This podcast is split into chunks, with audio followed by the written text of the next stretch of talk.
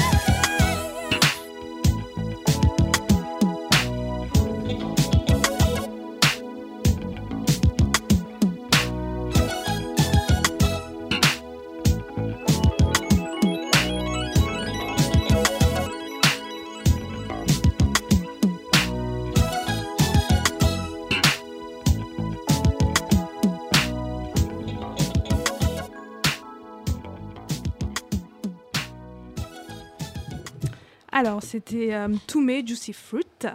Bonjour tout le monde. Bonjour. Salut, Roda. Salut Roda. Salut tout le monde. Alors, comment vous allez? Vous Ça allez bien? va, ça va. Ça va, Célia? Oui, Ça va et toi? Ouais, ouais, ça va très You bien. look gorgeous. Oh, thank you. Mm. thank you. Euh, et toi, Bintou, comment tu vas? Bah ça va. T'as fait quoi récemment? Bosser, bosser, bosser, bosser. Comme d'habitude, hein, quand je bouge pas, euh, c'est c'est que je suis la tête sous l'eau. euh, le monde avec euh, mon émission. Play, voilà. Sur Myriam Makeba cette semaine. Ouais, Voilà, j'ai bossé. On a bossé sur Piment aussi. voilà, Voilà, je sais pas. ouais, comme d'hab. Hein. hein. Et Célia Ouais, pareil. Pareil que Bintou, là, cette semaine, c'était une semaine hyper busy. J'ai beaucoup, beaucoup, beaucoup travaillé. Pas assez travaillé piment, je crois. Mais il y a des semaines comme ça. Non, c'est vrai, non, il y a des fois où tu. T'excuses pas, t'excuses pas. T'as pas besoin de travailler, c'est naturel. c'est naturel. Ouais, ouais, ouais, c'est ça. Non, beaucoup de boulot. Même, j'ai même pas pu faire de sport cette semaine, vous voyez. Donc, euh, je suis Pas de assez. pilates, euh, quoi. Pas de pilates ce matin non plus. Ah non, ouais non, et non, là, je suis au bout quand je te Ah dis. ouais. Ouais, c'est compliqué. Ouais, c'est compliqué. Donc les nerfs sont que- Les nerfs sont tendus. J'ai pas fait les exercices suis au max. Ok, ok. Et on accueille un, invité, donc bonjour Sindanu. Hello, Et donc euh, Sindalu est journaliste hip-hop. On- Sindanou. Sindanou, pardon. Sindanou. J'ai- c'est- où Sindanou. Sindanou est journaliste hip-hop euh, depuis euh, un peu plus de 15 ans, Oui. vrai. Et euh, donc assez longtemps, donc, Ouais. tu as travaillé pour Les Arocs. Ouais. Et en ce moment, tu travailles chez BET. Oui, mais pas comme journaliste. Voilà, pas comme journaliste, effectivement. Et tu as aussi un blog, je sais pas si tu le tiens toujours, Le Black et la Plume. Je le laisse vivre. Vivre, ok, ok. Donc merci de nous faire l'honneur de ta présence aujourd'hui. Merci. Et euh, donc du coup, on va enchaîner directement Bah avec euh, les nerfs sont tendus. Si Ouais, vos nerfs salut. sont tendus, Ok. donnez-moi le go. hein. C'est tendu ou pas? C'est tendu, on va voir. hein. C'est les tendu, poivres. C'est tendu, c'est salé, c'est poivré, mais c'est pas épicé. Bah c'est les poivres alors. Respectez les gens, bordel de merde là, ça se fait pas, on est assez fatigué. On est fatigué, les nerfs sont tendus. Les nerfs sont tendus. Alors les nerfs sont tendus. Ouais. Euh, Bintou, tes nerfs sont tendus. Dis-moi Ouais, pourquoi tes qu'est-ce qui m'a énervé euh, cette semaine? Il y a plein de trucs qui m'ont énervé, mais euh, je voulais revenir sur euh, le grand discours qu'a tenu le président, le président de votre pays, là, la France, là, Emmanuel Macron, donc qui a parlé de la francophonie. Il a fait un discours, je sais pas, le mec, il, voilà, un discours sur la francophonie à l'Académie française, donc Mhm. devant tous les, comment on les appelle, les, les immortels, ça? Euh, tous les vieux, euh, les, De la- vieux, les vieux de la littérature euh, française Les classique. Et euh, ce qui a retenu mon attention, c'est euh, dans les mesures qu'il propose pour renforcer et défendre la francophonie. Euh, en gros, euh, la France et la, et la langue française euh, euh, va être sauvée par les Africains. En gros, c'est ça. D'accord. Donc il est dans un, dans un, dans un truc qui est hyper, euh, pour moi, en tout cas je le dis tel quel, mais pour moi c'est du pur impérialisme culturel. Mhm. Et de façon très décomplexée, c'est drôle parce qu'il a, il a pas, il, il- il a un peu un- une image de, de mec un peu euh, cool, ou qui revient sur, qui veut pas revenir sur les trucs du colonialisme, machin, mais en fait, quand j'ai écouté le discours et quand j'ai vu les, les, la- les revues de presse sur ça, j'ai trouvé ça hyper décomplexé en fait, cette façon de dire on va défendre le français en Afrique, on va Mhm. multiplier les euh, lycées français, on va... euh, c'est vraiment ça. Et puis autour de lui, il y avait euh, tous les euh, tirailleurs New Age, donc euh, les, les, euh, les, les, les, les artistes... T'as euh, osé. Ouais, non, mais les artistes, euh, les T'as artistes osé. africains euh, qui sont là aussi hein, pour être les ambassadeurs de la francophonie. Il y avait qui? Euh, les New. Féline, euh, Féline, il est euh, pas Féline. Alors, il y a déjà, déjà cette semaine, il y a les Arocs qui ont, qui, ont, qui ont fait leur couverture sur Leila. Comment elle s'appelle Slimani. euh, Slimani. Donc, elle fait la couverture. Ouais. Les Arocs sur ça, sur euh, la francophonie. Il faut défendre la francophonie, etc. Mais je crois qu'il y avait Gaël Faye, il y avait. Je sais pas, j'ai même pas, j'ai juste vu 4-5 noirs devant, tu vois, et je, je me suis dit, voilà, ambassadeur de la francophonie. Et non, mais c'est drôle parce que du coup, moi, cette semaine, comme j'ai fait un sujet sur, euh, sur Myriam Makeba, et dans mon sujet sur Myriam Makeba, j'explique bien, par exemple, que elle, elle était vraiment pour la promotion et la défense des langues, euh, des langues africaines. Elle a Ouais. chanté dans plus de 12 Mhm, langues africaines, et elle tenait vraiment à chaque fois à chanter en langue africaine, notamment dans sa langue à elle, qui est le Xhosa, et que les Blancs appellent la, euh, la, langue des clics, la Mhm, langue à ouais. clics ou la langue des clics. Et donc ça faisait un peu le contraste. Et, euh, surtout, bah, du coup, la francophonie, euh, les gens, euh, ça a l'air d'être beau comme ça, mais en fait, pour moi, je pense qu'il faut comprendre que c'est vraiment un impérialisme culturel et que derrière, il n'y a aucune réciprocité, parce que qui va défendre les, langues africaines? Personne. Ici en France, la langue africaine est enrichie par, euh, par euh, les gens des quartiers populaires, notamment dans le rap, et c'est considéré comme une sous-culture, par exemple. Donc c'est assez particulier, en fait. On défend vraiment une vision de la langue française, du point de vue français, et, euh, et moi, ça me pose un problème. Voilà, c'est mon sel et poivre. D'accord, Cette et semaine. euh, c'est bien. Alors, mon sel et poivre, c'est pas, je sais pas si on peut appeler ça un sel et poivre, mais c'est juste une, une- on va dire une déception, une tristesse. Je voulais euh, parler de Marielle Franco, qui est une, euh, une femme, une afro-brésilienne, une militante en fait contre le racisme et les violences policières. Ouais. Euh, c'est une, euh, une élue municipale donc euh, au Brésil qui est issue donc des favelas, donc des, quartiers populaires. Et Mhm. cette femme en fait a été tuée et assassinée à l'âge de 38 ans dans sa voiture. Euh, à la suite, elle quittait une réunion où elle, elle était dans son activisme en fait dans, dans son, son Ouais, d'une process de réunion militante. avec, avec d'autres femmes noires. D'autres femmes noires. Elle a lu un poème, je pense, de Audrey Lorde. Ah. Ouais. Merci Ouais. de le préciser. Ouais. euh, merci de le préciser, Roda, de me donner un peu de contexte. Mhm. En fait, mon seul épreuve, si on peut dire que c'en est un, c'est simplement de dire, il va être très court aujourd'hui, de dire que voilà, on est encore, alors que la, la société brésilienne est une société euh, euh, post-esclavagiste, où on a encore donc des, des si, si, si, elle l'est, où tu as des noirs, des blancs, des métis. Non, mais évidemment, qu'elle est, mais je, tu vois, je. Et c'est la plus Post, forte euh, diaspora noire au monde, le Brésil. Tout à fait. Moi, C'est le premier pays. Après les. États-Unis, non Non, non, avant les c'est la première, ouais. ouais. Si tu Les États-Unis sont en deuxième. En fait, quand tu. Enfin, on, on- on en parlera après. Simplement, ce que je voulais dire, c'est qu'on est encore dans. Alors, pour donner un petit peu de- quand même de, de- de piment à l'histoire, il semblerait que les balles qui ont été. euh, donc, euh, qu'on a, qu'on a récupérées à la suite de son, de son assassinat sont des balles, en fait, de la police. En tout cas, peu importe. Ce que je veux simplement dire dans ce sel là c'est qu'il y, a, euh, il y a encore des combats qui sont à mener euh, dans, les, dans des sociétés post-esclavagistes, notamment au Brésil. Enfin, post-racial, Post-racial, que tu veux dire. oui, hein, ouais, si tu post-racial, ouais. Et que et que ce genre et, qu'il y a des femmes en fait qui, qui, qui prennent la parole pour des sujets comme ça qui sont des militantes antiracistes anti euh, anti, anti euh, violence policière qui vont aller euh, qui peuvent être élues donc être le visage en fait de certaines de ces luttes et qui finalement sont tues et tuées euh, pour les engagements qu'elles ont. Mhm. Alors après, on n'a pas la suite de l'histoire. Est-ce que c'est vraiment la police qui a fait? Voilà, mais Mais en tout cas, elle a été assassinée, quoi. C'est triste, elle a été assassinée. En Cette cas, femme a été délibérément assassinée. De ce que j'avais vu, en fait, le contexte, il est, il est, assez, euh, il est assez compliqué au Brésil en ce moment, de toute façon, parce qu'apparemment, il y a une occupation donc, euh, militaire. Enfin, une occupation, c'est pas vraiment une occupation, ça a été permis Ouais, par, ouais. euh, par le président. et, euh, et donc, forcément, euh, enfin, c'est pour ça qu'elle se battait régulièrement. euh, L'action policière qui est censée justement venir en fait défendre les populations, on, on constate en fait qu'il y a plutôt des, des espèces de, oui, les guillemets de Rodet et mes guillemets, ouais. On constate qu'il y a en fait plutôt une espèce de confrontation entre les populations populaires des favelas et les policiers qui sont censés euh, défendre ces quartiers, libérer de la drogue, machin, etc. Pas Donc, du euh, bon. tout. Comme d'habitude. Donc Faut c'est quand même voilà. rappeler qu'au euh, au Brésil, Donc c'est pas du tout ce qui il y a se passe. euh, sept hommes noirs qui meurent chaque semaine. C'est un délire. Enfin, c'est vraiment en mode, gén- enfin, c'est presque un génocide, quoi. Et 55% de la population est noire au Brésil. hein. Donc, c'est- 55. Ouais. Ouais, en fait, quand tu cherches, quand tu fais les calculs, t'as as la moitié qui est considérée comme blanche, t'as métis et noir. Ouais. Mais donc métis et noir, c'est donc moi, c'est la noir. même chose. ouais. Donc, c'est Donc, ça 50% fait de la 55, population. ouais. D'accord. Voilà. Est-ce qu'ils ont un système comme les États-Unis aussi, euh, dire euh, si t'as une goutte de sang noir, t'es considéré comme noir ou c'est. Je suis pas au courant, mais j'ai pas l'impression. pas dire. Après, il y a peut-être juste Justement. une- Je pense qu'il- je sais pas, je pense qu'il y a peut-être un système de colorisme après qui doit être très graduel, je pense, dans ces pays-là. Mhm. Mais est-ce que si tu as une goutte de sang noir, tu es noir Je sais pas, mais. Possible, hein, possible. Surtout, enfin, parce que qui est compté dans le métis ouais, Après, euh, ouais c'est difficile aussi de voir. Enfin bref. Voilà. Et donc merci en tout cas parce que effectivement c'était partout la semaine, la semaine dernière. Dans tous les médias. Euh, et euh, donc il faut préciser aussi que Marielle Franco c'était une femme lesbienne Oui. Qui était mariée, donc elle laisse euh, une, un enfant et euh, une Oui, femme en ça. fait. Ouais. Euh, et Sindanou, Alors moi, euh, Qu'est-ce que t'as tendu les nerfs cette ce qui semaine t'as tendu les nerfs, c'est euh, la, la prestation de Sarkozy sur TF1. La presse. Non, mais j'ai trouvé ça incroyable. Prestation, ouais.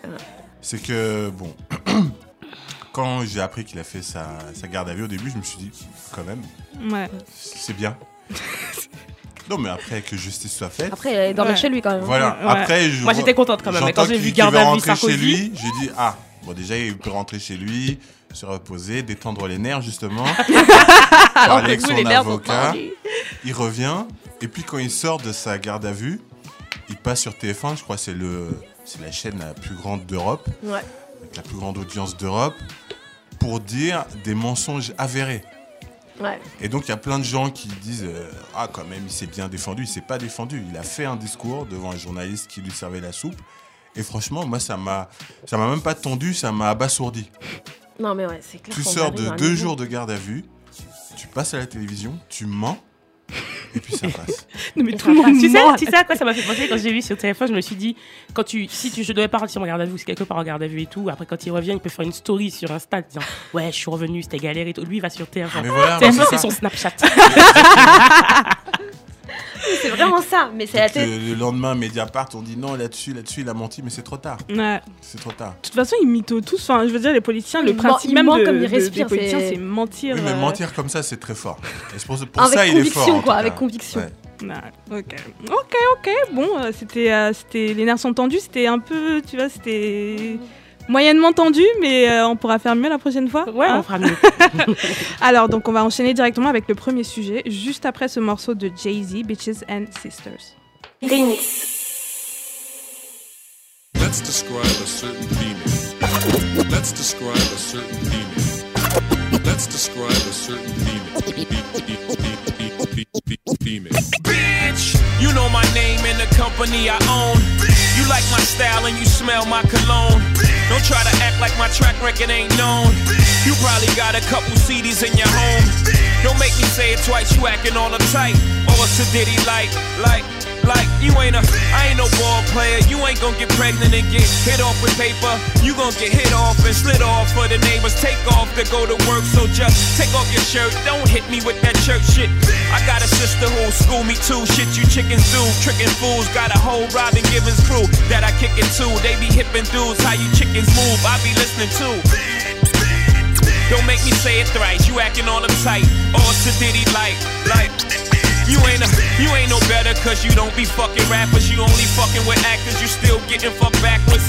Unless you fuck a dude on his own merit and not the way he dribble a ball or draw lyrics. You're a, no ma, you're a.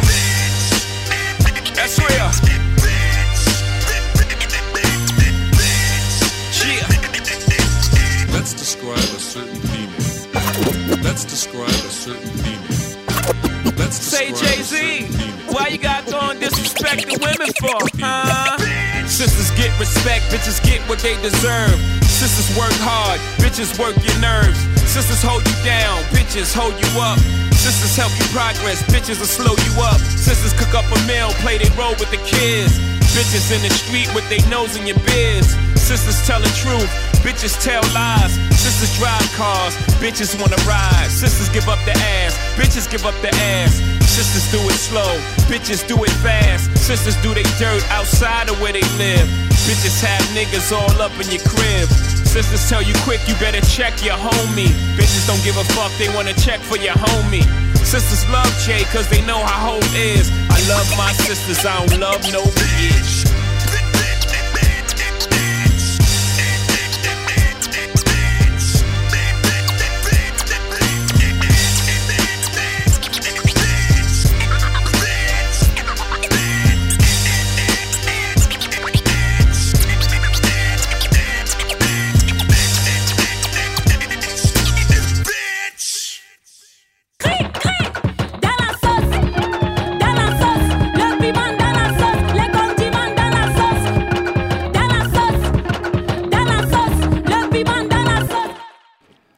Si vous venez de nous rejoindre, donc vous êtes sur Piment et on va parler de misogynie dans le rap. Est-ce que c'est un débat légitime ou une obsession Alors, donc euh, en novembre dernier, euh, l'Union belge a annoncé avoir choisi le rappeur Damso pour créer l'hymne de la Coupe du Monde 2018, des Diables Rouges donc. Euh, c'est l'équipe nationale donc, de football euh, belge. Euh, S'ensuit alors une polémique menée principalement par des féministes belges, dont Viviane Tettelbaum, j'espère que je le prononce très bien, présidente du Conseil des femmes francophones de Belgique, qui disait guillemets, mettons le, le sexisme hors jeu, mettons un carton rouge à Damso. Parce que, bon, c'est connu, euh, Damso a inventé le sexisme. hein. Euh, en, cite- non, mais- citant notamment ses paroles dans le morceau donc IVG et d'autres de son, de, et d'autres de son dernier album Ip- Ipséité.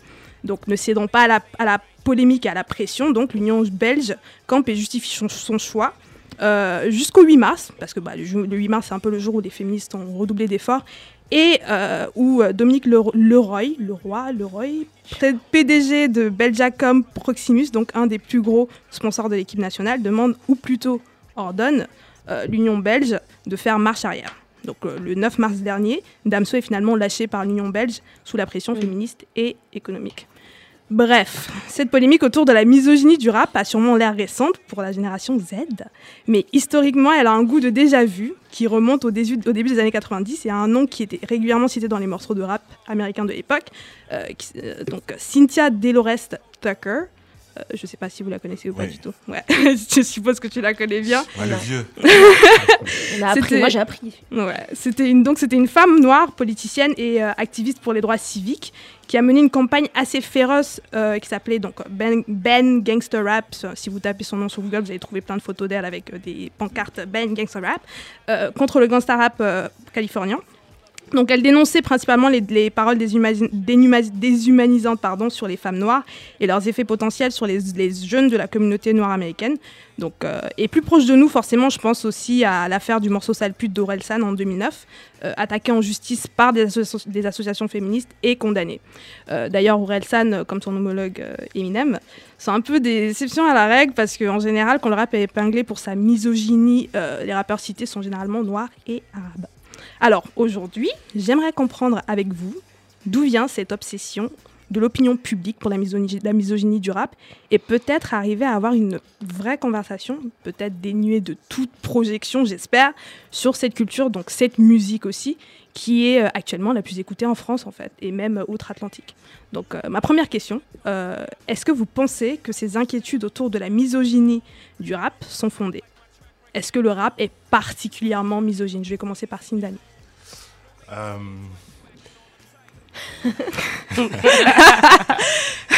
On va avoir une vraie conversation. non, c'est pas misogyne, euh, c'est ignorant.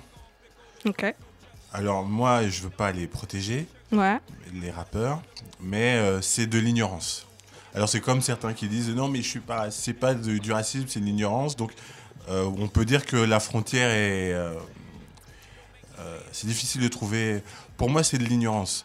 Ce sont pas des, idéologues de la misogynie, c'est pas des Zemmour qui estiment que les femmes doivent rester à la maison, que pour faire baisser le chômage, les femmes doivent arrêter de travailler. Mais quand ils parlent, certains parlent de femmes en disant ils les comparent à leur voiture, à leurs jantes, etc. Pour moi, c'est de l'ignorance. Parce que quand on parle avec eux, c'est ah ben non, attends, euh, je respecte ma daronne, euh, je respecte mes sœurs, blablabla. Il y a de ça. Mm. Alors, je n'ai pas parlé avec tous les rappeurs de France ni avec ceux des États-Unis, mais pour moi, c'est de l'ignorance. Après, évidemment, euh, ils sont écoutés par beaucoup de monde. Ouais. Euh, ce sont des adultes, Mhm. donc ils doivent prendre la responsabilité de leurs actes. Donc euh, j'adore Damso, par exemple, mais après, se cacher derrière la liberté d'expression, même si j'adore ce qu'il fait, c'est trop facile. Tu choisis d'avoir un discours euh, segmentant, comme on dit dans le marketing, assume, c'est pas grave. Mhm. Tu dis, ah oui, mais on n'est pas obligé d'écouter.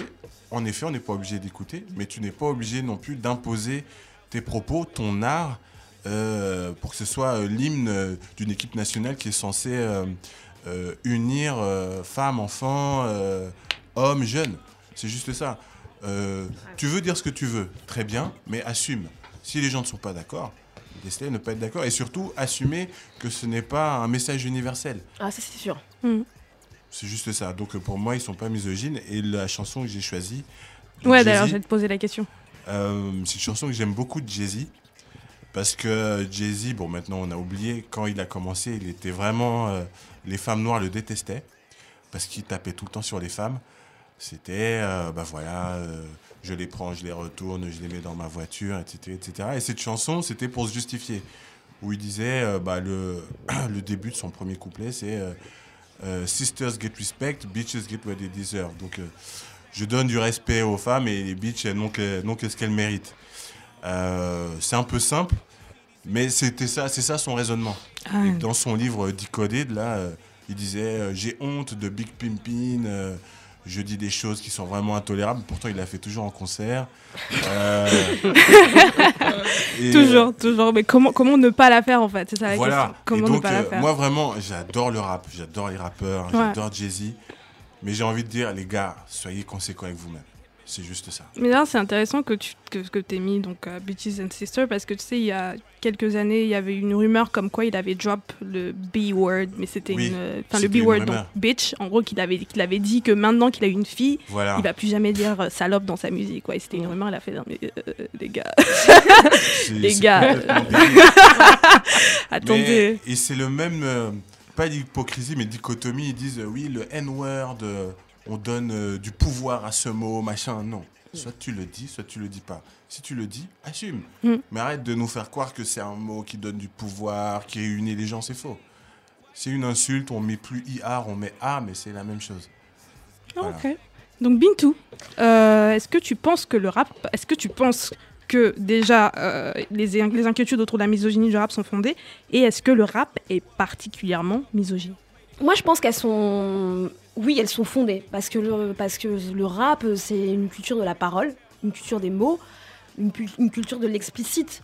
Donc, Mhm. en fait, euh, quand tu vois, que tu prends le truc comme ça, oui, tu, enfin, oui, enfin, tu, oui, tu vas dire que c'est sexiste, tu vas dire que c'est que c'est misogyne, parce que, euh, parce que justement, c'est explicite. D'ailleurs, c'est quoi, c'est quoi le truc qu'on met sur les albums? Explicite euh, Parental advisory Voilà. explicit content. Voilà. euh, donc oui, c'est fondé pour les gens qui, qui... Quand on rentre pas dans le truc et qu'on voit cette culture-là, oui, on va se dire, tu vois les clips de rap, c'est quand même des femmes euh, qui sont dénudées, c'est une, façon d'objectiver le corps de la femme.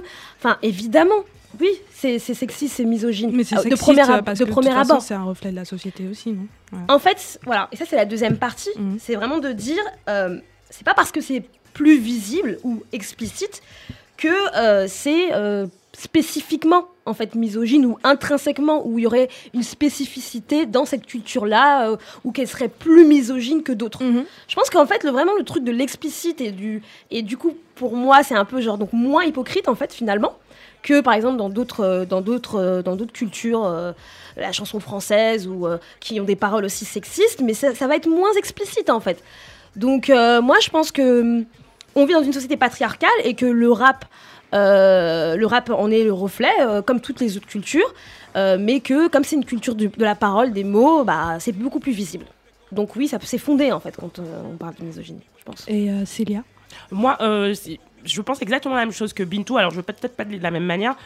Moi, je pense qu'effectivement, au vu des images et au vu des paroles qu'on voit, qu'on entend dans les clips de rap, dans la musique, euh, et encore pas dans le rap, parce qu'il y a, il y a des styles de rap où, enfin, il y a des rappeurs où on n'aura pas ce problème-là, en fait. On va pas se poser ces questions-là. Donc, déjà, parler du rap comme un genre global qui est misogyne, je pense que c'est un peu problématique. Est-ce qu'on pourrait pas parler d'un certain rap où il y aurait des Oui. rappeurs qui sont misogynes? Et là, on commence déjà à cibler les choses. Donc, Imaginons qu'on parle de ces rappeurs-là en question et de leur musique. Si on prend le truc voilà, si on regarde, t'allumes ta télé, t'allumes ta radio, oui, c'est misogyne. Oui, il y a une forme d'expression qui est misogyne, où il va avoir la haine des femmes, de ce qu'elles sont, de leur corps, de leurs attitudes, de leur sexualité, de leurs choix. Donc, on pourrait dire que ce rap-là en question est misogyne. Sauf que je pense pas que le rap puisse se prendre son contexte, en fait. Si tu prends le contexte du rap et que tu prends l'environnement, ces gens-là, pourquoi à ce moment-là, ils s'expriment de cette façon sur ces choses-là, là, on peut commencer à discuter et avoir la discussion que tu veux qu'on ait, qui est de savoir est-ce que le rap est misogyne? Donc oui, ces rappeurs-là sont misogynes parce qu'on est dans un contexte violent, dans un contexte où ils expriment en fait des choses, mais en fait Oui, ils sont le reflet de leur, de leur environnement. de leur environnement. Mais d'ailleurs, ils sont pas différents des autres en fait. hein. Mhm. Parce que si, le rap, si ces rappeurs-là sont misogynes, euh, la société là aussi en fait. Bah ouais. Euh, moi, je me rappelle euh, dans, au gouvernement, là, quand ils avaient. Comment elle s'appelle, l'ancienne euh, ministre du Logement euh, Cécile Duflot. Cécile Duflo, où on avait commencé à la, Siffler. à la siffler parce qu'elle avait porté À une l'Assemblée jupe- nationale. une jupe blanche alors qu'on a affaire à une élite française. Donc j'ai envie de te dire, euh, la misogynie, moi je la vois à mon travail tous les jours. hein. donc euh, c'est pas en fait une affaire de rappeur, c'est une affaire de société en fait. Mais surtout, que ça, Exactement. mais surtout que c'est important ce que tu dis, parce qu'au final, tu es à l'Assemblée nationale, c'est quand même des gars qui ont un pouvoir, en fait, Clairement. un certain pouvoir. Les rappeurs, euh, ils sont là dans leurs clips, Ils euh, ils leur- disent des trucs, euh, c'est pas eux qui, qui votent les lois, en non, fait. on est tu bien vois. Et là, quand tu te retrouves à l'Assemblée nationale et que tu sais que la misogynie aussi, elle est présente à l'Assemblée nationale, et que eux, ils ont un pouvoir de justement la, la, enfin, la rendre institutionnelle, en fait, euh, là, c'est quand même problématique. Mais t'étais pas d'accord avec un truc que Bintou a dit tout à l'heure, euh, Oui, tu disais que dans la, dans la variété, c'était moins visible. C'est que c'est peut-être dit autrement, mais euh, moi je me souviens, on se rappelait tous de la scène de Gainsbourg Mhm. qui dit euh, à T'as Whitney Ah Houston, on en a parlé dans Ouais. l'épisode précédent. mais c'est incroyable. Mm. Alors il y a des gens qui trouvent ça ah, c'est génial. Ouais, c'est bien de l'art. euh, euh, Alors que c'est complètement fou. Mm. Et même ses chansons pour France Gall, Sucette, Alanis, machin. Moi, je vois rien de drôle déjà. Donc t'es pas le seul. Et, euh, faire chanter ça à une fille, en plus, je pense qu'elle était mineure. Ouais, elle avait plus, 17 euh, ans. Ouais, c'est horrible. Euh, donc voilà. Et euh, j'avais fait un article dans mon blog, je me souviens à l'époque, pour euh, protéger Caris, son morceau de chouin. J'étais Ouais. obligé de le protéger. Mais Ouais. euh, ri- rien à voir. Désolée, rien à voir, mais ça me fait trop penser à un truc qui s'est passé hier soir dans le métro. Et je sortais du métro et il y a un mec, mais vraiment genre un, un blond, genre école de commerce et tout. Le gars, il a sorti chouin. Je me suis arrêtée. Je l'ai regardé, genre, c'est toi qui viens de dire chouin là, genre. euh, Ah, il a, ah, Il a il, dit a là, dit, il a dit chouin. Il a dit chouin. respect. Il a- non, mais il parlait à son pote. Il a fait ouais la chouin. Là, j'ai dit mais depuis quand euh, les gars euh, genre propres sur eux comme ça ils disent chouin depuis quand Enfin bref, sait- c'était un truc. En euh, fait, il avait sorti son morceau, je crois, l'année dernière, ou il y a deux ans. Évidemment, euh, carton sur YouTube. Mm. Et donc, le Parisien, oui, euh, le rap devient misogyne. Et c'est Caris, le grand méchant loup. Et c'est pour ça que j'étais obligé de répondre. J'ai dit, mais attendez. Je me souviens de Euh. sa polémique, parce qu'il y avait eu des polémiques sur les réseaux sociaux d'abord. Tu te Ouais. rappelles ou pas Et après, Ouais. t'as as fait l'article un peu pour euh, répondre en fait. euh. Parce que moi, je me souviens, euh, à l'époque, quand Juppé était Premier ministre, voilà, hashtag le vieux, ces ministres, euh, on les appelait les Juppettes. Ouais, Ouais. ah c'est vrai. ouais. Ah ouais, oui. c'est vrai, ouais. Ouais, donc en fait, on utilise des termes féminins pour euh, décrédibiliser des, des personnes. Voilà. Donc euh, Caris, en plus le pauvre, il était obligé de se justifier. Il dit non, mais en fait dans la chanson, je dis qu'on aime bien les chouins, mais on préfère les filles bien. Je me dis, ah, mon frère, c'est pas grave. mais euh, en fait, euh, en chemin, je réfléchissais, et ce problème de misogynie, ça me fait penser euh, à l'antisémitisme en France. Donc attention. Fais Attention. gaffe à ce que tu vas dire. Exactement. Attention. quand euh, Dieudonné faisait euh, ses exploits qui tend- commençait à, tend- à tendre vers l'antisémitisme, tout le monde a commencé à dire euh, dans son public, il n'y a que des Noirs et des Arabes. Les gens des Mm. quartiers sont antisémites. Mais les Noirs et les Arabes d'une vingtaine d'années, ils ont pas on n'a pas attendu euh, ces jeunes-là pour, euh, pour qu'il y ait de l'antisémitisme en France. C'est clair. Voilà, Ah bah, euh, surtout la France. hein. Les Mm. papons, les Vichy, etc., ils Bah. étaient là bien avant. Et là, avec cette la misogynie euh, prétendue du rap, c'est les jeunes de quartier sont misogynes, etc. Ouais, ouais. Mais euh, quand les journalistes d'une cinquantaine d'années appelaient des ministres qui ont fait des grandes études jupettes, c'est pas Caris qui a fait ça, Mm. c'est pas, euh, enfin c'est pas Singila, etc. Mais à chaque fois qu'on parle de misogynie dans le rap, tu voulais dire un truc, Célia? Non, fini, termine. À chaque fois qu'on parle de misogynie dans le rap, je pense toujours à un, un article, bah, je pense que je l'avais dit d'ailleurs dans l'autre, euh, dans l'épisode où tu avais justement ta- ton sel et poivre, c'était euh, Damso, euh, en novembre dernier. Et à chaque fois qu'on parle de ça, je pense toujours en fait à un article de, euh, de Talib Kweli qu'il a écrit en 2015 quand il y, a eu, il y a eu un gros débat sur le N-word. Et donc il a écrit un article où il expliquait que bah, lui, il utilise le N-word, etc. Et donc il y a une partie dans cet article-là où il dit que en fait le truc c'est qu'avec et tu l'as dit tu vois c'est peut-être moins hypocrite parce qu'il explique que bah en fait le rap euh, bah on dit un peu les choses telles qu'elles sont euh, on est très frontal et peut-être ça nous rend beaucoup plus honnête en fait que certaines personnes parce que bah la misogynie des fois elle est très insidieuse tu vois alors que le rap tu sais en fait à quoi t'attendre quand tu écoutes du rap t'es là tu sais ah non mais en fait le gars il va C'est- m'appeler une oui. Bitch, pas Ouais, je suis d'accord. Tu sais que tu sais qu'à un moment donné, il va y avoir un bitch, un salope, un truc et tout. Tu t'y attends en fait. Pourtant, euh, le reste, des fois, c'est très insidieux. Tu voulais dire un truc, Célia? Non, simplement, je voulais parler du double standard, mais si ça revient à ce qui a été dit, c'est-à-dire Mhm. qu'aujourd'hui, on va, en plus, on fait pas la différence, comme j'ai dit au départ, on dit le rap est misogyne, mais euh, on ne dit pas le cinéma est violent. Pourtant, moi, les scènes de violence que je Mhm. me, que, que, que j'ai le plus eu, vu à subir sont dans le cinéma. On ne dit pas que Tarantino est un psychopathe. Pourtant, quand tu On regardes sait. sa filmographie, tu peux te poser des questions. Donc, du coup, euh, T'es pas d'accord monde. Non, mais Il est psychopathe, c'est ça Non, non, non. Mais ce qu'il y a, c'est que dans le cinéma, il y a vraiment le. Il joue des rôles. Mais c'est la Et même c'est chose que la assumé. musique, c'est un spectacle aussi, la musique. Non, parce que quand tu les. C'est des fantasmes aussi que les gars envoient. interviews, C'est toujours. Déjà, le rap, ils, parlent à- ils utilisent la première personne la plupart du temps. Et c'est euh, je raconte un peu ma vie ou la vie des gens autour de moi, etc. Donc c'est difficile de mettre une distance. C'est souvent quand ils sont attaqués, c'est Ah, mais je suis un artiste. Mm. Non, assume. Tu utilises la première personne. Soit tu utilises la première personne et tu dis que tu racontes ta vie, ou alors tu es un artiste. Mais en fait, je dis pas le contraire. Je dis ça, peut être, que. ça peut être les deux. Hein. je tu dis, peux être voilà. un artiste. euh, je pense que ça peut être les deux, mais je dis et pas le contraire. Je dis juste que. c'est le principe Je dis juste que fait, les questions qu'on pose au rap, on ne les pose pas à Tarantino, par exemple, on les pose pas à des cinéastes Tarantino, il se ou présente pas de la même manière, Je quoi. suis un artiste, c'est pas moi, c'est un rôle. Ok.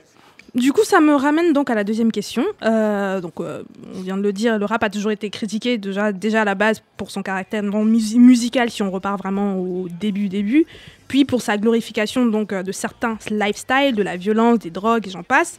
En réalité, le rap n'est jamais traité comme un art. On parlait d'art, mais le rap c'est un art et à part entière, mais toujours en décortiquant toutes ses parties comme si elles étaient mutuellement exclu- exclusives en fait. Ça veut dire qu'on considère jamais, on- quand on va critiquer le rap, on va dire on va juste critiquer les paroles, on va laisser en fait les personnes qui font le rap. Si on critique quelqu'un, on va critiquer le mec, on va laisser les paroles, on va laisser la musique. On, on critique jamais tout ensemble comme un art en fait.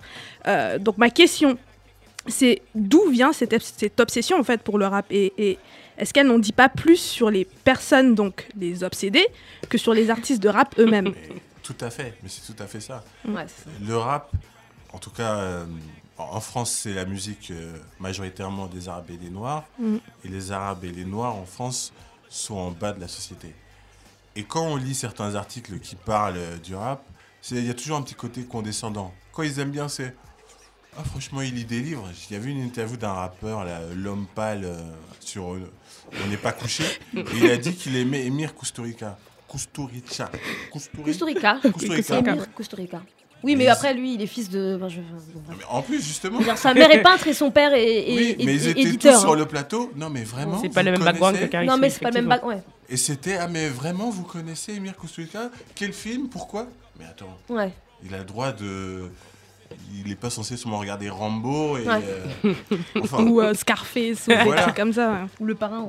c'est que déjà en France, on n'a pas droit à citer. Mm. Donc en plus, tu parles, tu parles à beaucoup de gens, tu prends de l'argent, ah, mais c'est pas possible. Donc on doit tacler. Et c'est ça. Ouais. Moi, je pense qu'effectivement, c'est vraiment. euh, bah, c'est la culture des Noirs et des Arabes, c'est la culture euh, de ceux qui n'ont pas euh, de voix, qui n'ont pas de moyens de se faire entendre. Donc, effectivement, il y a un mépris de classe, en fait. C'est Ouais. vraiment ça, c'est un mépris de classe. Mhm. Moi, dans les, dans les critiques que j'entends. euh, et qui donc montrent une forme d'obsession en fait des- de ceux qui critiquent, c'est vraiment la question de euh, euh, vous là euh, qui vous exprimez là à travers votre art là, enfin Votre truc là. votre truc là, enfin déjà vous êtes qui quoi. Donc il y a vraiment un truc de classe en fait. Et je pense que je pense que ça, ça les met à- au défi en fait. Ils se disent ah mais du coup euh, c'est un moyen en fait pour les, les noirs, pour les arabes, pour les pauvres euh, de dire des choses le rap parce que c'est- une culture, c'est un art, mais c'est aussi bah je veux dire c'est je, je vais pas faire l'histoire du rap, mais on sait comment aussi cette culture là d'où elle vient, son contexte, etc. Donc euh, il y a une il y a une charge politique et militante, même si elle n'est pas militante, genre comme on dit, le rap conscient ou machin, mais Mhm. intrinsèquement, c'est la culture de ceux qui n'ont pas de voix, c'est la culture des pauvres, c'est la culture des noirs. Donc ça dérange en fait de base, tu vois, parce que c'est une voix qui n'est pas entendue à la base. Donc je pense que le- les obsédés, euh, de, euh, les obsédés, les critiqueurs du, du rap, Mhm. ils le sont parce que euh, parce que c'est la musique euh, des sans voix. Ouais. Je pense vraiment, il y a vraiment un mépris de classe. Moi, je suis bien. assez d'accord, je suis assez d'accord. Moi, je pense effectivement que euh, il s'agit d'hommes de enfin en tout cas la musique de là où elle vient, on dit qu'elle vient des quartiers, après ça commence à changer. L'homme pâle apparemment euh, il a un- ça me fait penser à Sean Paul dont le papa était excuse-moi, Sean Paul et tout, moi je l'adore hein. mais son sa- son père était peintre et tout, il vient pas du même endroit que vient Elephant Man ou Buju Benton, tu Vibes vois. Car- Ou Vibes Cartel, tu Ouais. vois, euh, ils viennent pas du Non mais le gars s'appelle l'homme pâle déjà. Non mais c'est un blanc, tu vois, et le mec s'appelle l'homme pâle. Ah mais pâle comme pâle. Comme Bah, pâle, en euh, fait, euh, c'est. L'homme L-O-M. pâle, quoi. Eux, mais sauf que quand tu le dis, c'est l'homme oui, c'est vrai, c'est vrai, c'est vrai. Et le mec est blanc. Donc Ok. bon, lui, revendique un peu sa blanchité, c'est un peu chelou quand même. hein. Mais bon, bref. Non. Mais effectivement, on a Je sais pas. Chelou. Franchement, chelou. Les- en fait, si tu veux, c'est issu, en fait, ces hommes-là, ils viennent quoi? On considère qu'ils viennent dans- ils sont, ils sont pauvres, ils sont des enfants d'ouvriers, certains des enfants d'immigrés, des noirs, des arabes. Ils sont perçus euh, comme dangereux euh, dans la société, en tout cas dans une société blanche. Donc, euh, ouais, il y a une forme, de, pour moi, de paternalisme. Il y a aussi, euh, comme tu as dit, un, un mépris de classe, en fait. Une sorte de, de- paternalisme blanc et certainement bourgeois qui dit que tout ce qui sort de ces quartiers-là ou tout ce qui sort de ces endroits-là est forcément mauvais, puisque les gens ne sont, sont mauvais. Et je pense qu'en France, il y a un truc qui est assez assez incroyable, c'est que le marché du rap en France est le, est, est le deuxième marché de la musique. Je- je- que j'ai Ouais, ça de- deuxième marché de rap, ouais. C'est le Le deuxième premier, marché au monde. Voilà, c'est le- deuxième marché, de de rap. Voilà, exact. Et ouais. c'est la musique la plus écoutée en streaming en France. C'est-à-dire Ouais, que le rap, il n'y a pas besoin de discuter en fait. Le rap, c'est la musique en France en fait. Et pourtant, on est encore à, avoir des gens qui disent, ouais, qui se, on se pose la question de savoir de l'importance du rap. On se pose la question, la question que tu viens de poser, pourquoi les gens sont obsédés par cette musique-là, alors que tout le monde boit et mange avec le rap, en fait. Tu vois ce que je veux te dire Tout le monde se fait de l'argent euh, aussi. Ouais, tout le monde boit et mange avec le rap. Donc en fait, le problème, c'est que pour l'instant, le rap est, est fait par des gens qui ne sont pas ceux qui, ceux qui représentent la France. Mais une fois qu'il y aura des blancs dans le rap, il y aura 12 000 hommes pâles, c'est bon. Mais c'est déjà le cas. Mais c'est déjà le cas Mais parce ça que Booba fait des JQ, Booba, machin, les victoires, les de la musique. La gentrification Mais ça commence, la gentrification commence parce qu'en fait la culture urbaine, autant le rap est encore pas considéré, mais la culture urbaine est là en fait. Mais à, mais à chaque fois, enfin, à chaque En fait, C'est le même urbaine. problème, en La fait. culture dite urbaine, excusez-moi, Oui. parce que c'est Ouais, pas un terme en- entre guillemets, dite, ouais. dite urbaine entre guillemets. Entre guillemets, ouais. Et ce terme d'ailleurs est fait C'est pour un euh, terme visibiliser. complètement débile. Oui, débile excusez-moi, je, je sais pas quoi utiliser d'autre, donc c'est pour ça que dit du dite hip-hop. urbaine. C'est du hip-hop, ouais. La culture, ça leur fait mal. ouais, hip-hop. Mais, mais, mais du mais ça leur fait mal de dire que c'est du hip-hop quoi. Mais bien sûr, c'est comme ça leur fait mal de dire noir, tu vois. C'est mm, euh, blague. Personne de couleur. Tu, peux dire, c'est pas grave. ça arrive. Hein. Mais en fait, tout ça, ça me fait penser encore à une autre anecdote. Je suis désolée, j'ai que des anecdotes dans mon sac aujourd'hui. Le métro non, pas dans le métro, mais en stage. En gros, c'était une fois, euh, bah, pour cette question en fait de, de, blanchi- enfin, de blanchiment en fait du rap, c'est, euh, je discutais donc avec un, un stagiaire il y a très longtemps en fait, et on parlait de Kanye West. Et donc, on parlait de Kanye West, c'était à l'époque où Kanye West faisait le tour des radios euh, et euh, voilà, il voulait, dis- disait qu'il voulait être pris au sérieux par le par l'industrie de la mode, etc. Donc, on avait une discussion assez euh, enfin, intéressante sur le sujet. Donc, il y a un mec juste à côté, donc un, un stagiaire qui est blanc, euh, qui fait euh, mais pourquoi vous écoutez du Kanye West euh, Écoutez du Jacques Brel C'était il y a combien de temps, euh, C'était il y a Il y a 10 ans? Non.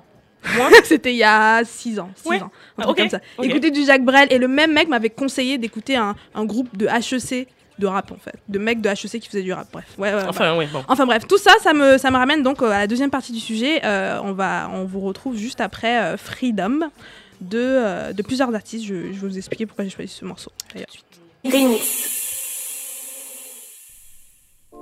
Now this is time for free your mind and your soul. Yo, half the story has never been told. Ladies, you got to demand what you want, and what we want is respect, right? Yo, this one up on the track, you know, so we have to deal with it right. Freedom every time for the sisters. Check this. Watch this. Uh, here we go now. Listen, if I'm Poom Poom Rule, I be the ruler like Slick Rick. Uh-huh. Get with this quick witted Adidas wearing shit. Papa got a brand new bag. Mama got a brand new jag. Or go tag. I ain't no old hag. I represent not only in the kitchen, in the bedroom, but also in the boardroom. So give me more room. Deny my opportunity, you in Yo, yo, set me free. Don't hinder me, let me be. I'm fighting for freedom. I got the heat in case you need 'em. Uh, straight soldier. Ain't nobody told ya. Hold up on them lies. I know your games and your plans. Do whatever you can to oppress the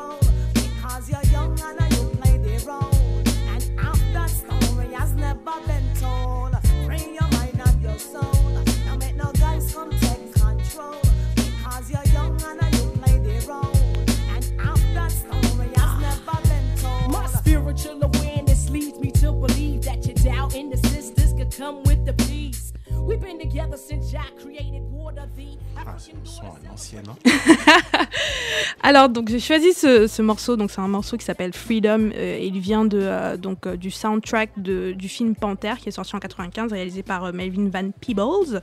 Bah, ce morceau-là en fait je l'ai choisi parce que bah, c'est un morceau où tu retrouves, déjà la, la version originale en fait c'est un morceau où tu as toutes les chanteuses R&B de l'époque, Alia, Monica, euh, SWV, euh, en Vogue. Et donc là, c'est le remix en fait avec uniquement des rappeuses. Donc t'as Queen Latifah, t'as Yo-Yo, t'as Lisa Lopez, t'as MC Light, t'as Michelle, t'as Patra qui parle au début. Donc c'est vraiment des femmes en fait qui représentaient donc le hip-hop. Et quand tu écoutes les paroles, c'est assez euh, voilà émancipateur. Je voulais pas choisir un morceau de euh, bah, le morceau habituel euh, euh, de, de Queen Latifah, You, you, you, you and ITY, parce que bon voilà, on entend beaucoup. Donc je trouvais ça intéressant en fait pour introduire donc ce- cette deuxième partie où on va parler en fait de la, perce- de la perception du rap par les femmes, donc euh, surtout noires et maghrébines donc euh, en France, parce que bon, je pense qu'il y a beaucoup de femmes noires et maghrébines qui écoutent, qui font partie donc, de la culture. Voilà, c'est ça en France, Euh, et donc font partie de la culture. Et donc moi, ma question en gros, c'est qu'on sort de toutes les critiques donc extérieures parce que bah, toute la première partie quand même c'est des personnes qui parlent de rap et qui pensent qu'ils sont légitimes pour parler de rap. Ils font ils écoutent pas de rap. Ils font pas partie de la culture. Euh, ils l'analysent mais vraiment euh, de leur euh, de leur du haut d'un immeuble en le regardant euh, en regardant la culture de bas du bas pardon ouais, de bas et donc et en général on, on s'intéresse pas en fait donc aux femmes qui font du rap aussi, qui écoutent du rap ou qui figurent dans l'équipe de rap. Parce que quand on parle de misogynie, bah, c'est ces femmes-là qu'on devrait en fait interviewer, mais on, en- on les entend jamais en fait. C'est toujours des journalistes, euh, Mm. machin, c'est des, c'est des, c'est des féministes blanches, euh, parce que Qui c'est parlent à vrai, leur c'est- place aussi. euh. voilà, euh, donc moi en fait j'aimerais savoir en gros, donc vu que ces femmes-là elles sont rarement et que vous faites sûrement partie de ces femmes et qui, qui écoutent du rap aussi, et en fait ça me fait, ça me fait penser aussi parce qu'il y a une féministe en gros qui a créé un, un site qui s'appelle Madame Rap, Ouais. Héloïse, Héloïse Héloïse Bouton. Et en gros, cette, cette meuf-là, elle écrit depuis, je pense, euh, la première fois que je suis tombée sur ses articles, elle écrivait des trucs sur Je suis féministe et j'aime le rap, je suis féministe et j'aime le rap. En fait, c'est grave. être une euh, femme et aimer le rap. Voilà, Non, en fait. genre ouais. comme si, Genre, genre, elle c'était est pas- née hier ou c'est- quoi C'est devenu un Elle peu est genre, euh, c'est devenu euh, limite subversif en fait d'être féministe et d'é- d'écouter du rap. Et, très- euh, Oui, c'est. c'est- et, et donc pour moi, Alors, en fait, moi, moi je me posais la question et je me disais, mais euh, enfin, je, me trompe peut-être, hein, c'est une question. hein. Est-ce que donc ces femmes-là, donc des femmes blanches, qui sont peut-être moins visées par le rap et qui font moins partie, enfin, elles, font pas moins, écoutent le rap, mais je me dis. Si je reste aux États-Unis, les femmes qui sont quand même très présentes dans l'équipe de rap ou dont on parle dans l'équipe de rap sont des femmes noires et en France c'est des femmes noires et maghrébines. Donc euh, j'ai un peu, je sais pas, je sais pas, hein, je, je pose la question, je pose Mhm. la question euh, si ça a pas moins d'implication pour elles justement de- d'aimer le rap que des femmes dont on va parler tout de Mhm. suite. Euh, donc euh, ma question, ma question donc c'est pourquoi pensez-vous que certaines femmes arrivent à s'identifier à cette culture et ce malgré la misogynie ambiante? Et je parle de femmes noires. et femmes- Je vais commencer par toi, Sindani. Même si t'es pas une femme. Comment elle- laisse les femmes répondre. non, je t'embête, vas-y. Non, non, mais c'est parce que euh, ça revient au morceau que j'avais choisi de Bitches and Sisters. T'as certaines femmes, euh, je ne vais pas parler pour elles, hein, mais qui doivent se dire quand Jay-Z parle des bitches, quand Snoop parle des bitches, eh ben, il s'adresse aux bitches. Moi, je suis une jeune femme, une queen respectable. C'est ah, la respectabilité quoi. Je Ouais. ne suis pas concerné par tout D'accord. ça. Ouais. Et ça se tient. Ça se tient? Ouais. Ah ok, je, Non, je, ça veux bien entendre, je veux bien entendre ce que se tu as à dire, Célia. Mais- c'est pas grave. Non, mais Vas-y, c'est bien. Non, Célia, vas-y. Après, la, Débat. la- la question, après, c'est pourquoi vous pensez que certaines femmes arrivent à s'identifier à cette culture? Bah, Parce qu'elles sont nées dedans. Ouais. Voilà, c'est tout. tout. Je veux dire, à partir du moment où ton frère commence. Je pense que la sœur de Joey Star, elle aime bien le rap, quoi. Elle est née dedans, ses cousins Il il sœur. son quartier, ça rappe. voilà, s'il a une sœur, mais il a pas de sœur. Il a pas de sœur, non, il a pas de. Il est fils unique, je crois, en plus. Non, je me défends. Ah bon, les petits. Alors bon, les cousines. Oh là là. Yes. Bon, vous m'avez compris ou pas Ouais, on t'a compris. Non, mais clairement. Non, mais déjà, déjà le seul fait, voilà, le, le rap c'est beau, c'est un art, donc les- des- ces femmes, ces femmes qui sont des personnes qui peuvent penser, sont capables d'apprécier un art tout en mettant le point en fait sur ce qui va pas dedans. Je veux dire, moi je continue à vivre dans la société tout en sachant ce qui ne me convient pas dedans en fait. Donc c'est oui. exactement oui. Je me suis pas jetée du bâtiment la semaine dernière en me disant c'est trop. Enfin voilà, donc on arrive à apprécier cet art-là simplement en se disant il y a ça qui est bien, il y a ça qui est pas bien. Moi je prends mon cas personnel. Moi j'aime bien le rap. Franchement non, j- j'aime beaucoup le rap. Mhm. Ben, j'ai fait un choix. C'est Je, suis, bizarre de je, dire peux ça, écouter, je peux écouter Chouin, mais je veux pas regarder le clip, tu vois. Mm. Déjà parce que j'ai pas envie, ça m'intéresse pas. Ouais. Euh, alors, tu vois, c'est un peu compliqué parce que je regarde des clips de daggering euh, de dancehall jamaïcain. Mais en tout cas, je ne me retrouve pas, j'ai pas envie, je trouve pas ça beau, je, ça me plaît pas. Donc c'est peut-être ma façon à moi de dire bon, c'est pas mon truc, mais j'écoute, mais je regarde pas. Mais Mais, quand t'écoutes Chouin, qu'est-ce que ça t'évoque? Tu te sens pas concerné moi j'ai pas de problème avec ton choix en fait. Donc en fait, le problème que tu as, en fait, ce que j'ai un problème avec ce que tu viens de dire, c'est qu'en Ouais. fait, tu es sur le couvert de la respectabilité. Moi, je ne crois pas qu'il y ait des. Enfin. Il y a des femmes malheureusement qui pensent que on parle des bitches mais qu'elles ne sont pas concernées. En fait, dans le rap, t'as trois, t'as la sœur, la maman et puis la bitch. Ouais. Mais moi, en fait, je suis ni la sœur, ni la maman, ni la bitch de personne. Et si demain je suis une bitch, c'est mon problème. Si demain je suis la sœur, c'est mon problème. J'ai pas de justification de bitchness à donner. En fait, Ouais. tu vois, donc en fait, moi qu'un mec euh, dise, euh, le problème que j'ai, c'est que dans la société, les femmes n'ont pas les mêmes droits que les hommes. C'est le bon problème que j'ai, c'est que le matin, je me réveille que je suis pas aussi bien payée qu'un homme. Mais demain matin, que que que que, que Caris fasse un clip qu'il appelle Chouin et que toutes les filles qui sont dans son clip ont décidé d'y être et qu'elles sont aussi bien payées que tous les hommes qui sont dans son clip, moi j'ai pas de problème avec ça en fait. C'est ça. Bintou, je, je sais plus quoi Bintou. dire là du coup. Du non, t'as tout dit. Non, mais en fait, enfin, la question, pour partir de la question, euh, quand t'es une femme euh, et que t'écoutes du rap, euh, enfin, pour moi, c'est ma culture en fait. Je vais même pas me poser la question. Même le fait même de dire j'aime le rap, enfin, je sais même pas que j'ai eu le choix en fait. Je suis née, j'ai grandi dans cette, dans cette culture-là en fait. Mhm. C'était des musiques qui- qui- qui- qui- avec lesquelles j'ai grandi tout simplement. Donc je, je me pose même pas la question. Après, comme tu disais, Célia, quand tu grandis et quand tu avances, bah, tu te rends compte que bah, y a des limites comme dans tout en fait. Il y a des limites, euh, euh, il y a des choses euh, qui, qui vont, qui vont pas, mais ça veut pas dire que tu vas tout jeter. Tu vas pas jeter ce qui est, ce qui est ta culture, ce qui constitue ton Clairement. patrimoine, même ton éducation. Enfin voilà, tu, tu, tu rejettes pas tout, tu comprends, tu décortiques, tu analyses. Effectivement, tu te rends compte que euh, c'est vrai que le corps des femmes dans les clips, c'est vrai que le colorisme, Ouais. c'est vrai que tu commences à comprendre des Ouais, choses, mais ça veut pas dire que tu vas jeter et renier totalement cette culture-là. Moi personnellement, j'écoute enfin énormément de rap et beaucoup Mhm. de rap français aussi. Ouais. Donc en fait, euh, j'écoute pas, j'écoute d'ailleurs beaucoup de rap français et je comprends très bien les paroles puisque je, je comprends le français Mhm. et ça me dérange pas. Et Mhm. tu vois, ouais, je peux m'amuser dessus, je peux danser dessus, mais je vais pas venir faire un article pour dire que Caris est sexiste et que ça représente le rap. Enfin, je fais la différence en fait entre le fait aussi que et puis moi il y a un truc, c'est quand même de l'art aussi. hein. Et je pense que c'est important aussi de rappeler euh, qu'on est en train de parler d'art et que et que oui, des fois il faut savoir séparer aussi la personne et son art en fait. Je suis pas totalement d'accord avec ce que tu disais tout à l'heure quand tu disais que il faut assumer euh, jusqu'au bout, etc. Pour moi, il n'y a pas tout, tout le temps, euh, il faut pas toujours assumer. J'ai vu que Damso, par exemple, sur la polémique qu'il y a eu, euh, il a dit en gros, moi, c'est ma façon de m'exprimer, la c'est à travers la vulgarité que j'exprime la violence dans laquelle j'ai grandi. Voilà, c'est comme ça que, que je l'exprime. Peut-être pas assumer, mais accepter que ça puisse. euh, Être critiqué. Être perçu Ouais. comme ça, ouais. Oui, Et que ça façon, puisse ont- pas plaire au plus grand public, tu vois. L'hymne pour une équipe nationale, chaud. même lui, il aurait dû se dire non, c'est pas pour moi. Parce Mm. que vu la manière dont, dont je m'exprime, euh, c'est peut-être pas un. Non? Bah, Vas-y, moment où Bintou, tu Moi, veux Moi, dire moi, un dit, truc fait le ouais, TF1, il y a un truc quand ouais. tu parles de- d'identifier, enfin, comment on peut être une femme et s'identifier à cette culture-là? Mhm. Moi, je pense qu'on s'y identifie tellement que justement, en fait, on arrive en fait à critiquer. Moi, par exemple, il y a un truc qui me dérange dans le rap euh, français et dans les images, c'est la question du colorisme. Et en fait, ça me dérange parce que c'est ma vie en fait, parce que en tant que femme noire, je sais ce que c'est que le colorisme et en fait, je le, c'est visible dans la culture du rap parce que c'est ma culture. En fait, je sais pas comment expliquer ce que je veux dire, mais c'est-à-dire que cette culture-là, c'est moi en fait. Mhm. Donc c'est pour ça que je m'identifie et les problématiques qui existent dans le rap sont des problématiques que je vis en fait. Mhm. Ouais. Et, je pense que nous sommes les seuls en fait à, pouvoir le voir et à pouvoir du coup les critiquer les analyser. Mais du coup, juste pour rebondir sur ce que vous dites, parce que bah, du coup, euh, vous avez parlé du fait que bah, le rap, en fait, vous l'écoutez, c'est votre culture, en gros, c'est pour ça, en fait, que c'est totalement naturel pour vous d'écouter. Mais euh, du coup, ça me faisait penser aussi à un truc, enfin, à chaque fois, ça me fait penser à des trucs. Donc, il y a Tricia Rose, en fait, qui est une, euh, donc une, une auteure qui a écrit un livre qui s'appelle Black Noise dans les années 90, où c'est un peu une scholar du rap, en fait.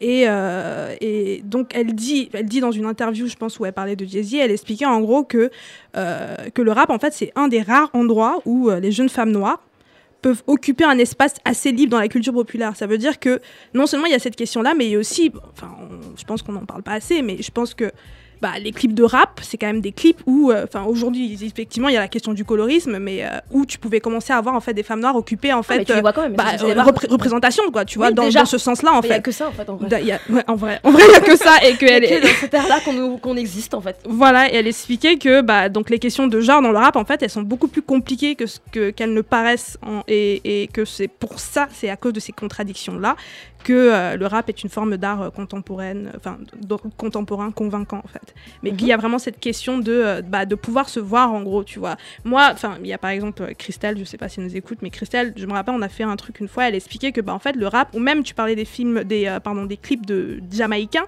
tu vois, Mhm. genre les, les formes des femmes, tu vois, genre quand tu vis dans une société française ou quand tu regardes Ouais. la télé, il n'y a pas de femmes qui ressemblent à qui sont filiformes, Ouais, etc. ouais. C'est en regardant les clips de rap que tu commences à avoir des femmes en fait qui ont des formes où c'est normalisé, où euh, c'est vu comme beau, etc. etc. C'est valorisé euh, aussi. En fait, bizarrement, c'est clair qu'il y a des limites, mais en même temps, c'est le seul domaine où on existe, où on est représenté, Après- où on est visible. Après, il y a des critiques à faire, Bien sûr, clairement. Mais en même temps, dans ce, dans, cette, dans, ce, dans ce truc de critique, il faut quand même le dire que cette visibilité, elle existe et c'est le seul endroit. Après, je partage tout ce qui a été dit, mais je pense que c'est des gens qui, qui vont écouter. Enfin, je pense qu'il y a des gens qui vont dire Ouais, je préfère ne pas être représenté qu'être être représenté comme ça. Mhm. Je préfère Ouais. ne pas être représenté qu'être représenté comme ça. Ben, si jamais toutefois il y a des gens qui se posent la question, j'ai envie de dire que les personnes en fait qui décident d'être dans ces clips-là, si elles ont fait ce choix-là, les vidéos Vixen par exemple, qui boivent et qui mangent, les Amber Rose qui ont fait des, des empires financiers en, étant des artistes, Cardi B, etc., si elles ont fait ces choix-là, en fait, on n'a pas à critiquer ça en fait. Mais après, comme je disais, en fait, je pense que la place de la femme aussi euh, dans, dans l'industrie du rap, je pense qu'il n'y a pas beaucoup de rappeuses, il n'y a pas beaucoup de, de- je pense, dans l'industrie, tu me diras, c'est si je me trompe, parce qu'il y a beaucoup de femmes, des petites mains, euh, des agents, je sais pas, j'en sais rien. Mais Quand effectivement, ouais. il y en a, bon, tant mieux, tant mieux, donc c'est une bonne nouvelle. Donc faudrait pas non plus qu'on se, et ça fait rapport à la misogynie, faudrait pas non plus qu'on se fixe que sur ces femmes-là aussi, parce qu'elles sont peut-être ailleurs en fait. Ouais. Et elles répondent aussi à un besoin. Moi, j'aime bien euh, voir ces femmes-là. Moi, je pense au euh, un clip de RDX que j'ai vu la semaine dernière avec mon frère, où, euh, et de Spice, où euh, elles dansent. Et franchement, moi, ça me fait plaisir parce que Spice, eh ben, en fait, elle me ressemble un peu et, et c'est Mhm. cool en fait. Et même si les gens n'aiment pas l'avoir écarté ces gens, moi, je trouve ça plutôt beau. Voilà, mais chacun son truc. Après, j'ai une petite question, euh, pas piège, hein, mais euh, donc euh, en fait, pour moi, si on se recentre un peu sur le, sur le marché français, donc sur le rap, sur le cas du rap français, et donc euh, euh, et que on pense en fait aux rappeuses, par exemple, euh, qui sont pas si, je- enfin, dis-moi si je me trompe, hein, mais aux États-Unis, là, si je pense à des rappeuses, je peux t'en citer cinq, tu vois. En France, des rappeuses qui ont réussi et qui sont assez sexuelles ou qui s'assument complètement, bah, je pense à la, une Belge, tu vois, et c'est très récent. Bah, euh, Shai. ouais, je pense à Et Shai, qui s'est fait, mais. Mais genre allumé. Mais qui s'est fait, mais allumé, Quand mais genre euh, la mise. Quand même. Quand même. Pardon, excusez-moi, mais genre, c'est si, horrible. si, si, si. C'est-à-dire que dès qu'il y avait un article qui sortait de Shai sur euh, Rap Elite, Bouscapé, machin, tu vois, moi je regardais systématiquement les, Les commentaires. Ouais. Et ils étaient horribles. Ouais. Des commentaires sexistes, miso misogy- ah, misogynistes, Misogyne. misogynoiristes, miso- ouais, misogynoiriste, ok. misogynoiristes. Non mais typiquement, non mais vraiment, c'est-à-dire que spécifique, ah ouais, ah ouais. Ici, attention, le level, euh, Euh, la On a dit- gifle d'épices, euh, on l'a dit. Non mais ouais, euh, Shai, Shai, moi j'étais tellement contente que cette fille-là, elle arrive dans le dans le rap game euh, francophone parce qu'elle est belge. J'étais vraiment contente en fait. Je me suis dit ouais, enfin euh, une rappeuse. Bon déjà c'est c'est tellement rare simplement de voir même une artiste noire. Mm. Je parle même pas du rap, je parle même en général parce que bon, on va pas faire le débat sur le R&B, mais voilà, il n'y a pas d'a- d'artiste Ouais. femme. Donc déjà dans le rap c'est cool. Et puis ce que j'aimais aussi, bah c'est le fait qu'en fait elle est complètement décomplexée. C'était Ouais. une bad bitch et elle le revendiquait. Ouais. Donc elle était pas du tout dans le truc de la respectabilité, à vouloir Elle, elle, plaire, quoi, etc. parce que tu dis était. Eh. Ouais, je tu sais pourquoi plus, euh, je- Elle a changé de carrière. Elle a changé, Non, elle a fait un Bah petit, justement, euh, en fait. Enfin, Shai, si tu nous écoutes, enfin, laisse, enfin, lâche pas l'affaire, en fait. Ouais. Parce que je pense que, je sais pas. Bon, en tout cas, elle a été lâchée par Booba déjà. Voilà. Bah ouais, mais ouais, mais bon, hein, on va parler de misogynie, mais ça, par exemple, pour moi, si- si- s'il y a un débat à avoir, par exemple, c'est. Euh, Du coup, si on rentre dans. Enfin, je- on va pas. Je, je, je sais, je sais. Mais si on rentre directement, choses, je vais hein. vous poser la dernière question parce qu'il faut qu'on enchaîne avec le Mm. deuxième sujet. Euh, donc, quelles seraient donc vos critiques, en fait, légitimes à faire sur la place des femmes dans l'industrie du rap en France? Sindanou. Déjà, je vais juste faire un petit constat. Il y a beaucoup de femmes dans l'industrie du rap en France. Mhm. Euh, par exemple, euh, Cut Killer, son bras droit, c'était une femme noire, Massita Montbrun. Et elle a depuis 20 ans euh, management, édition, elle a tout fait. Et il y en a beaucoup. Il y en a beaucoup. L'associé de Akhenaton, c'était sa femme, c'était une femme aussi. Donc déjà, en plus, être une femme noire dans les années 90 dans le rap, c'était Mm. vraiment compliqué. Mm. Il y Euh, a Juliette Fivet, il y a euh. Pauline, euh, Pauline la- Duarte qui Pauline bosse Duarte. à Def Jam. C'est des femmes noires, tout ça. Ouais. Euh, après, la représentation peut-être des rappeuses, c'est plus compliqué, mais là, il nous faudrait plus de temps pour en parler. Ouais, forcément, ouais. Pour le cas de Shai, son souci, c'est peut-être hors musique. Alors, je vais pas entrer dans les détails, Mm. mais alors je sais pas, il y a peut-être un double standard. Si sûr. ça avait été un homme, peut-être que ce serait passé, peut-être. Mais euh, son histoire de. Double J'aime standard. j'aime pas ce mot de michetonner pour une voiture avec un joueur de foot. C'est pas grave ça. Mais ouais, mais justement, en fait, c'est là où il y a un double. Ouais, mais effectivement, il y a un non, mais double voilà. standard. Non, mais je Double, ça, double standard, juste au cas où, c'est un anglicisme, vous voulez dire un deux poids, deux mesures. Exactement. Voilà. Donc, Je... C'est- c'est- c'est- juste euh, au cas où. Ouais. Ouais, mais c'est. Et alors, en fait? C'est- Et alors, si elle sort avec un mec Non. et qu'elle demande au mec de lui acheter une voiture, en Moi fait, en pas le quoi on va détruire la carrière? faire là en fait même. On va, on, Non, pourquoi on va détruire la mais carrière est-ce de la que- meuf pour ça, tu vois? Ok, mais est-ce que euh, elle assume? Apparemment oui. Mais Est-ce que son producteur Booba assume? Bah non, il a pas, bah non, il a pas assumé parce qu'il a lâché. Voilà. Euh, Booba lui, Mm. enfin bon. Enfin. Oui, bon. Ouais.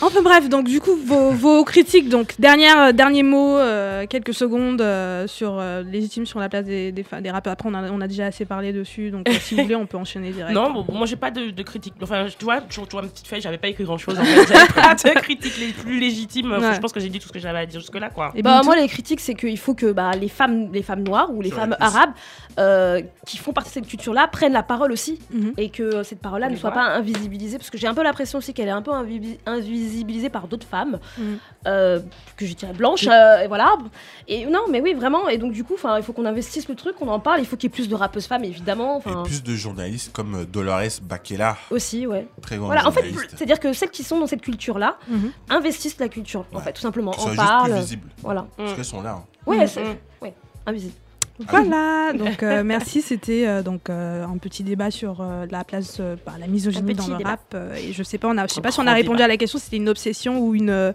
ou un, dé- un débat légitime. Je pense que c'est un peu les deux. un peu des deux Un peu des deux. Donc on se retrouve juste après le morceau de Fimbu, non pardon de Félix euh, Oazekwa qui s'appelle Fimbu la chicotte.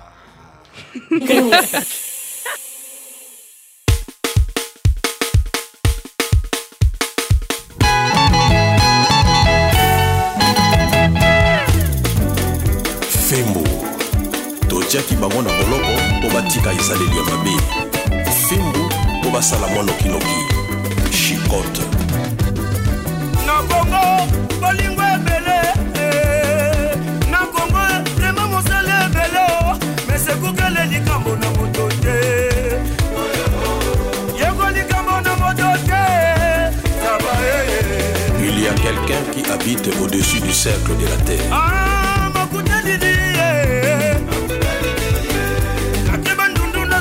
lupemba. Brasa lwanda mpo na lupemba. Asimba kukele mponaka moto te yango likambo na moto te zaba tika nzela nazokende mpe kolia biloko na yo te. Ozokreye bambuteyage ya pambapamba na mboka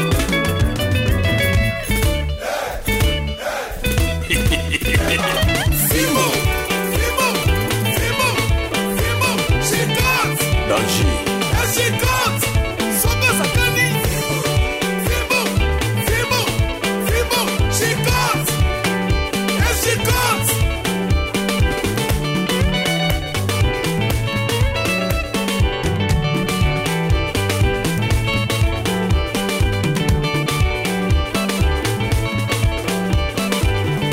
soki olingi mwasi ya boyi na ye olitungisa te? Aza nde kaka fidele na moninga na yo mobali. Kokanisa te o pantalon o chemise nde orepasaki mabe. Sokosakani fimo fimo fimo fimo shikos eshikos awotosi te fimo fimo fimo fimo shikos eshikos bato ya misala maboko totelema. Inanasaba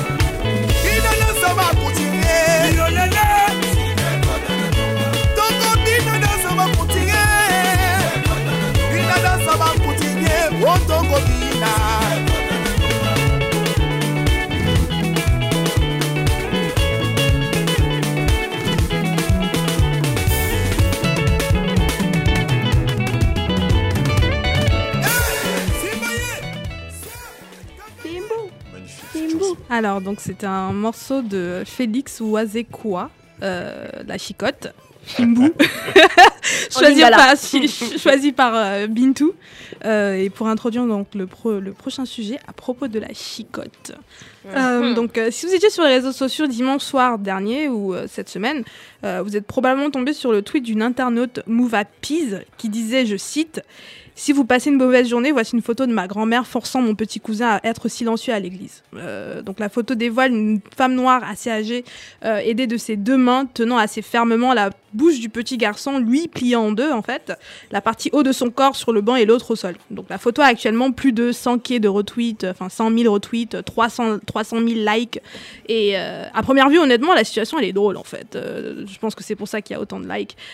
Et rappelle les milliers, les milliers, millions d'anecdotes qu'on peut trouver sur les réseaux sociaux, qu'on a entendues de nos amis, euh, de nos proches ou qu'on a vécu nous-mêmes en vrai. Euh, euh, enfants, les fois où on s'est fait corriger par nos parents pour X ou Y raison, les euh, coups de ceinture de babouche, la fessée, la fessée, donc pour ceux qui savent pas ce que ça veut dire chicotte, parce que Célia, avant, avant qu'on dise chicotte, tu l'avais jamais entendu, donc euh, fessée, nous on dit un peu chicotte en Afrique, en fait, c'est beaucoup plus répandu de dire, de dire chicotte, donc au Cameroun.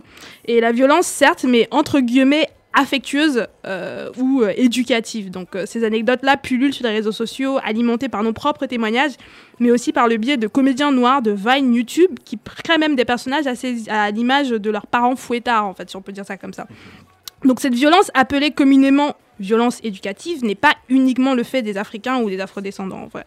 Euh, elle a toujours existé dans toutes les sociétés, même même si aujourd'hui la punition corporelle est interdite dans 53 pays, euh, donc euh, selon l'observa- l'Observatoire de la violence éducative ordinaire, il y en a, un qui existe, euh, elle reste tolérée quand même dans, les limites du raisonnable. Donc en France, il n'y a pas de chiffre exact sur le nombre d'enfants qui meurent sous les coups de leurs parents, mais les chiffres de la gendarmerie, les plus fiables en gros, indiquent qu'il y, y en a eu 131 en 2016. Euh, donc je ne sais pas à peu près combien par jour, mais voilà, il y en a beaucoup quand même. Donc un chiffre que des experts trouvent quand même sous-estimé, parce qu'ils pensent qu'il y en a plus en France en tout cas qui meurent euh, sous les coups de leurs parents. Euh, moi personnellement, en gros, enfin moi je, je- enfin, j'ai grandi au Cameroun et euh, par exemple les punitions corporelles au nom de l'éducation, euh, qu'elles soient raisonnables ou pas, étaient, euh, sont, et sont toujours, je pense, tolérées Euh, dans les établissements scolaires euh, que j'ai fréquentés, en tout cas du primaire au secondaire. Les professeurs avaient le droit d'user de la force euh, pour, nous éduquer en gros. Ils avaient le droit de couper des branches dans les buissons d'en face pour nous fouetter, euh, d'appeler leur règle en fer par des noms euh, assez, euh, assez affectueux. D'ailleurs, euh, la règle en fer de mon, de mon professeur de français en troisième s'appelait euh, Norbert. Euh, et, et même de torturer des élèves en leur pinçant les tétons et autres punitions encore plus originales dans leur sadisme en fait. Donc euh, des parents aux enfants aujourd'hui adultes qui ont été éduqués de la sorte, tout le monde vante les vertus des fessées qui redressent les idées, des gifs qui calment, de la ceinture et des babouches qui forcent le respect. Euh, mais quand on parle de communautés noires dans lesquelles la punition corporelle est beaucoup plus normalisée, d'ailleurs aux États-Unis, les parents noirs sont deux fois plus susceptibles de taper leurs enfants que les parents blancs et latinos. Et euh, des 53 pays que j'ai mentionnés plus haut, donc qui ont banni euh, la violence corporelle, seulement 4 sont africains. Euh, donc on se pose forcément la question de l'origine de ces violences-là et si cette éducation par la peur ne serait pas un cycle à briser. Donc euh, je vais commencer par euh, vous poser des questions sur vos expériences, euh, si vous êtes OK pour partager vos expériences, bien sûr. Euh, Est-ce que vous avez été éduqué à la chicotte ou à la fessée, ou peu importe comment vous l'appelez dans, dans vos pays respectifs ou, Donner des coups, quoi. Ouais, voilà. Ouais, mais moi, j'ai Ouais, ma mère m'a. Mon père ne m'a jamais frappé. non, mon père ne m'a jamais frappé. Déjà, quand je voyais sa main, je me dis, jamais il me frappe, c'est mort, je vais, je vais mourir. Mais tu sais, il a menacé de le faire, mais il m'a Ah jamais ouais. frappé. Tu vois, donc il y a quand même une forme de violence. Mm. Ma mère. pff, Alors là, mais laisse tomber. J'ai une cicatrice. Je me rappelle qu'une fois, ma soeur et moi, Léon et moi, on regardait la télé. Coucou, mam. Et euh, on, bon, comme d'habitude, on criait parce qu'on a été, comme je sais pas, il y a un truc qui s'est passé, c'est parti, on a commencé à crier. Ma mère, taisez-vous, taisez-vous deux fois, trois fois, quatrième fois. Elle a pris sa ceinture, elle a, elle a distribué des coups de ceinture. Comme, elle a- comme ma grand-mère distribue des coups de broche de guayavier, tu vois. Elle avait un guayavier. En plus, les guayaviers, ça fait mal. La broche, tu sais, quand ça vole dans l'air, ça fait, ça fait. Je vais juste dire un truc parce que je pense que ce sujet, ça, ça peut être drôle, mais ça peut aussi être un peu. Clairement. euh, Clairement. Je vais y arriver, je vais y arriver, Donc, justement. euh, je veux juste dire que si jamais il y a des personnes qui nous écoutent et qui sont pas euh, À l'aise. à l'aise, euh, peut-être arrêtez de nous écouter tout de suite. Donc, ma mère nous a distribué des coups de ceinture ce jour-là. Ma grand-mère m'a donné des coups de branche de guayavie ou de. de, de, de- c'est quoi le bois, le bois d'Inde, là? Je sais plus. Pas du bois d'Inde, ouais, du bois d'Inde. J'ai une cicatrice sur la cuisse qui est le coup de ceinture que ma mère m'a donné ce jour-là quand je me battais avec ma soeur, en fait. Donc, Wow. en fait, mon corps est marqué des coups que ma mère m'a donnés. Mm. Tu vois, donc ça- c'est drôle parce que ça m'a pas traumatisé. Je pense que ça a forcément un effet sur moi, mais je crois pas traumatisant, j'en sais rien. Mhm. Mais je ne crois pas que les coups que ma mère m'a donnés sont traumatisants. Par contre, je connais quelqu'un de ma famille qui a été, qui a, que- qui a été battu, comme moi j'ai été battu, mais certainement plus violemment ou, ou dans d'autres conditions, peut-être qu'on n'est pas pareil, et qui en pleurent encore aujourd'hui, tu vois. Donc Mhm. oui, y a des, moi je connais plusieurs... euh, personnellement, j'ai été frappée, d'autres personnes dans ma famille ont été frappées, mais les conséquences sont pas les mêmes. Mais, mais oui. Mais je tiens à dire que ma mère, c'est... c'est- c'est- Je le dirai après tout à l'heure. Bintou. après. Ouais, bah ouais, bah ouais, moi aussi j'ai été frappée. j'ai été frappée moi aussi. Euh, coup de ceinture euh, et puis la main quoi. Hein. Ouais, Babouche. euh, babouche, bah sandales ouais. Ouais, ouais. les envois, tu sais, les volets. sandales, euh, bah, tout ce qui passait par la main, hein, de toute façon, un Mhm. fil courant. euh. Ouais, ouais, mon père plus avec des instruments et ma Ton mère père, plus avec la main, quoi. Mm. Mais ouais, mes deux parents m'ont frappé. J'ai une éducation qui était une éducation euh, de sévices corporels, quoi. C'est, ça faisait partie de l'arsenal euh, éducatif Ouais. de mes parents, c'est-à-dire que il y avait, euh, on me punissait, euh, on m'engueulait, mais il y avait aussi, on, pouvait aussi me frapper. Mhm. Donc euh, ouais, quand j'étais enfant, je, on me frappait. Et euh, Sindanou. Euh, non, moi, on m'a jamais frappé. J'étais un enfant très sage. Non, c'est faux, bien sûr. Euh, pour l'anecdote, euh, j'étais très grand rapidement. Mm. Ma mère était très petite. Donc Mm. c'était toujours enlève tes lunettes, assieds-toi. Donc je savais que ça allait chauffer. Mais euh, oui, bah voilà, euh, la babouche, euh, le balai. euh, J'avais un circuit, c'était une latte de circuit. euh, voilà. Mais après, euh, j'entends euh, les termes que j'utilisais. Euh, J'étais battu, service, service corporel.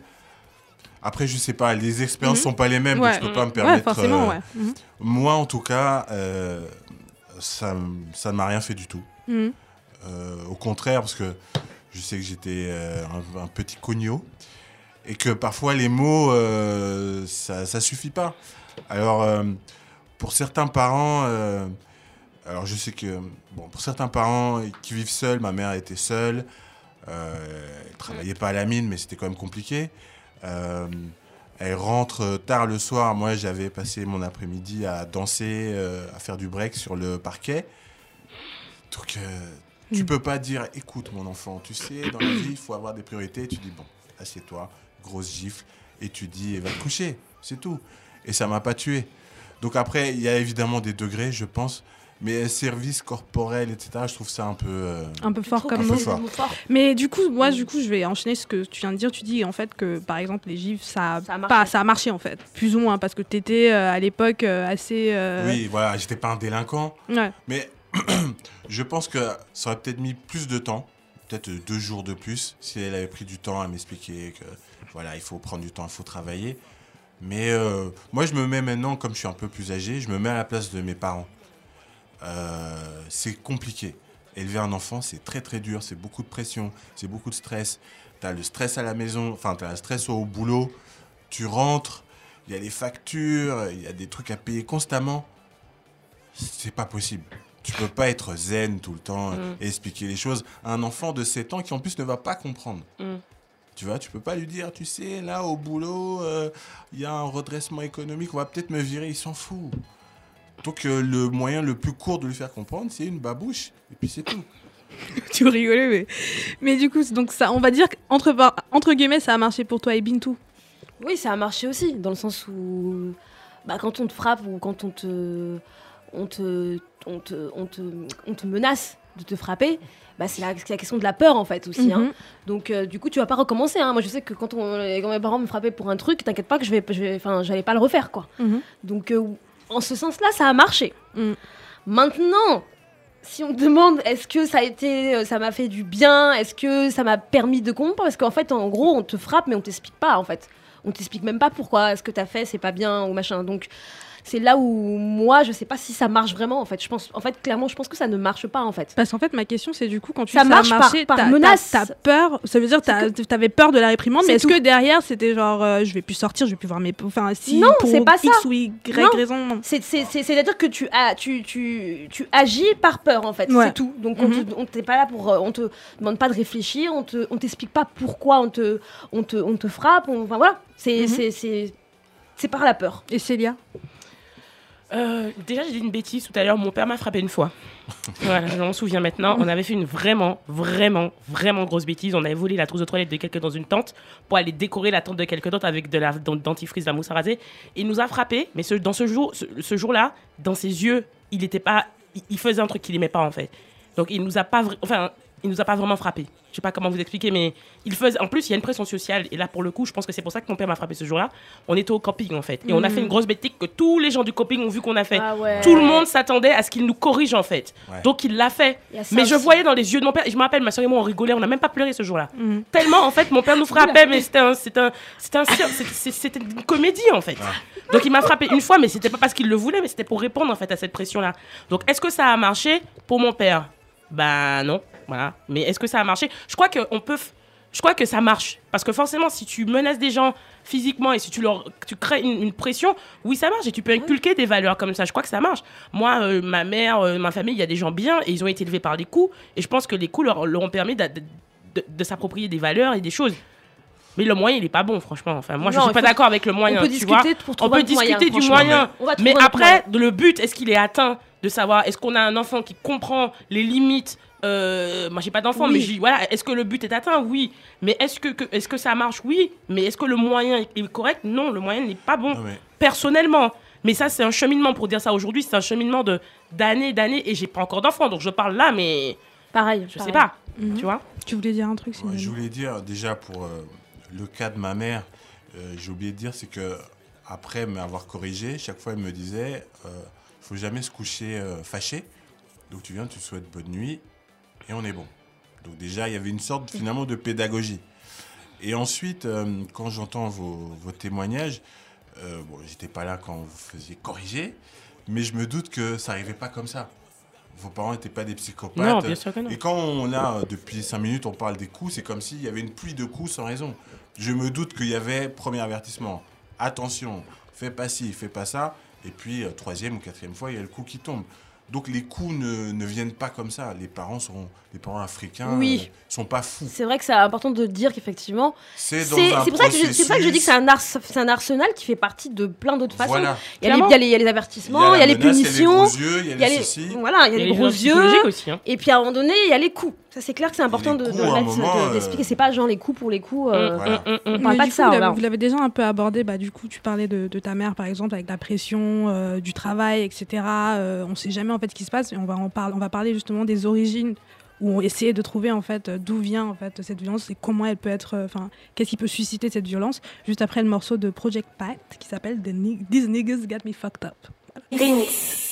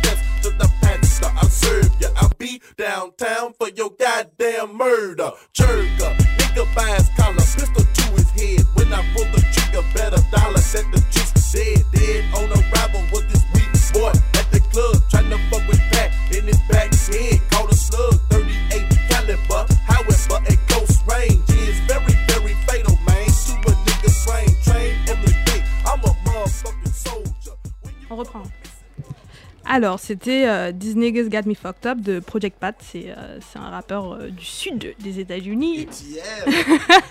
du sud. Et euh, je trouvais que ce, ce morceau-là, en fait, euh, il marche dans toutes les occasions, dans toutes les, toutes les situations, en fait. Et là, principalement, c'est These Niggas Got Me Fucked Up. Peut-être que vous avez fait chier vos parents, j'en sais rien, un truc comme ça. Euh, donc, en fait, juste pour enchaîner, donc on- là, tout de suite, on va parler d'origine.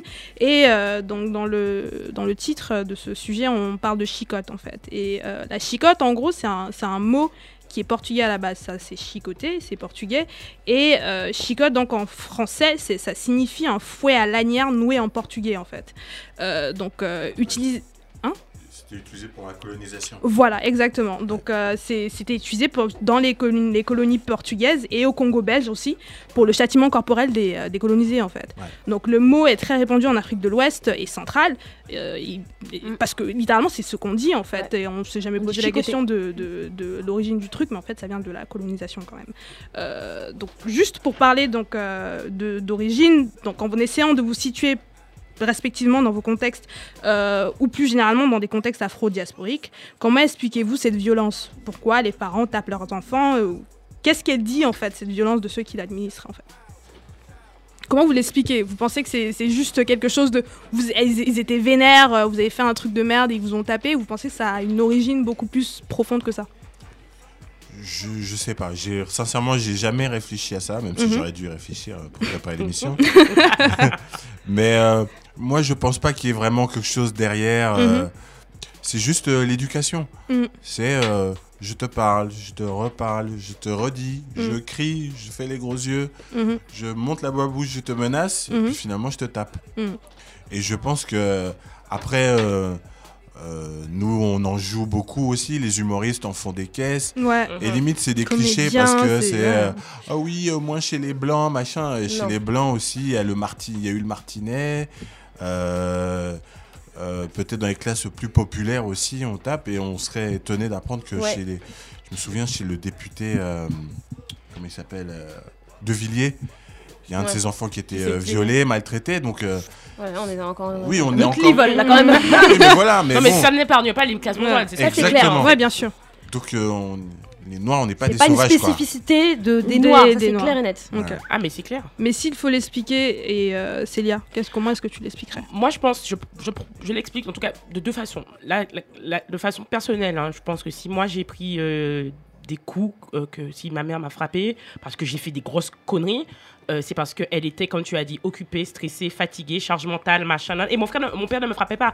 Donc ça veut dire que mon père, quelque part, il laissait à ma mère en fait le mauvais boulot en fait quelque Mm. part de nous corriger d'être toujours en fait le, le, le- le gendarme et mon père prenait que le, que le truc qui était cool en fait dans, dans, Bah ouais, dans notre éducation hein. donc euh, les mères sont ma mère en tout cas était chargée de faire ce qui n'était pas cool c'est-à-dire de, de nous gérer et par manque de temps faute de de- de- d'énergie ou voilà ben elle allait par avec ce qu'on lui a appris ma mère a certainement été on lui a mis des claques aussi quand elle était enfant elle a fait ce qu'elle a ce qu'elle a appris après ce qui est intéressant avec ma mère c'est qu'une fois elle nous a assis et elle nous a dit, bon, ouais, j'ai besoin de vous parler. Je dis, bon, qu'est-ce qu'elle va nous raconter et tout Ouais, je voudrais m'excuser en fait de vous avoir frappé quand vous étiez enfant. J'ai dit, mais qu'est-ce qui lui arrive? Ouais, en fait, parce que les gens évoluent en fait. Et elle s'est rendue compte qu'en fait, ce qu'elle avait fait, c'était la conséquence en fait de ne pas savoir, le manque de temps, le manque de connaissances. Elle s'était même pas posé la question en fait de qu'est-ce que je vais faire, comment je vais corriger mes enfants. C'est pas, elle faisait ce qui était naturel Voilà. Parce que c'est comme ça qu'elle avait été, qu'elle sentait les choses. Donc elle s'est excusée et moi au début je me suis dit mais qu'est-ce que c'est que ça encore?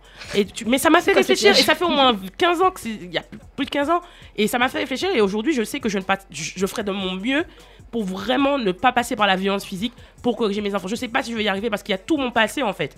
Mais je voudrais vraiment ne pas avoir à le faire. Et puis après, c'est vrai que j'ai cherché pour l'émission.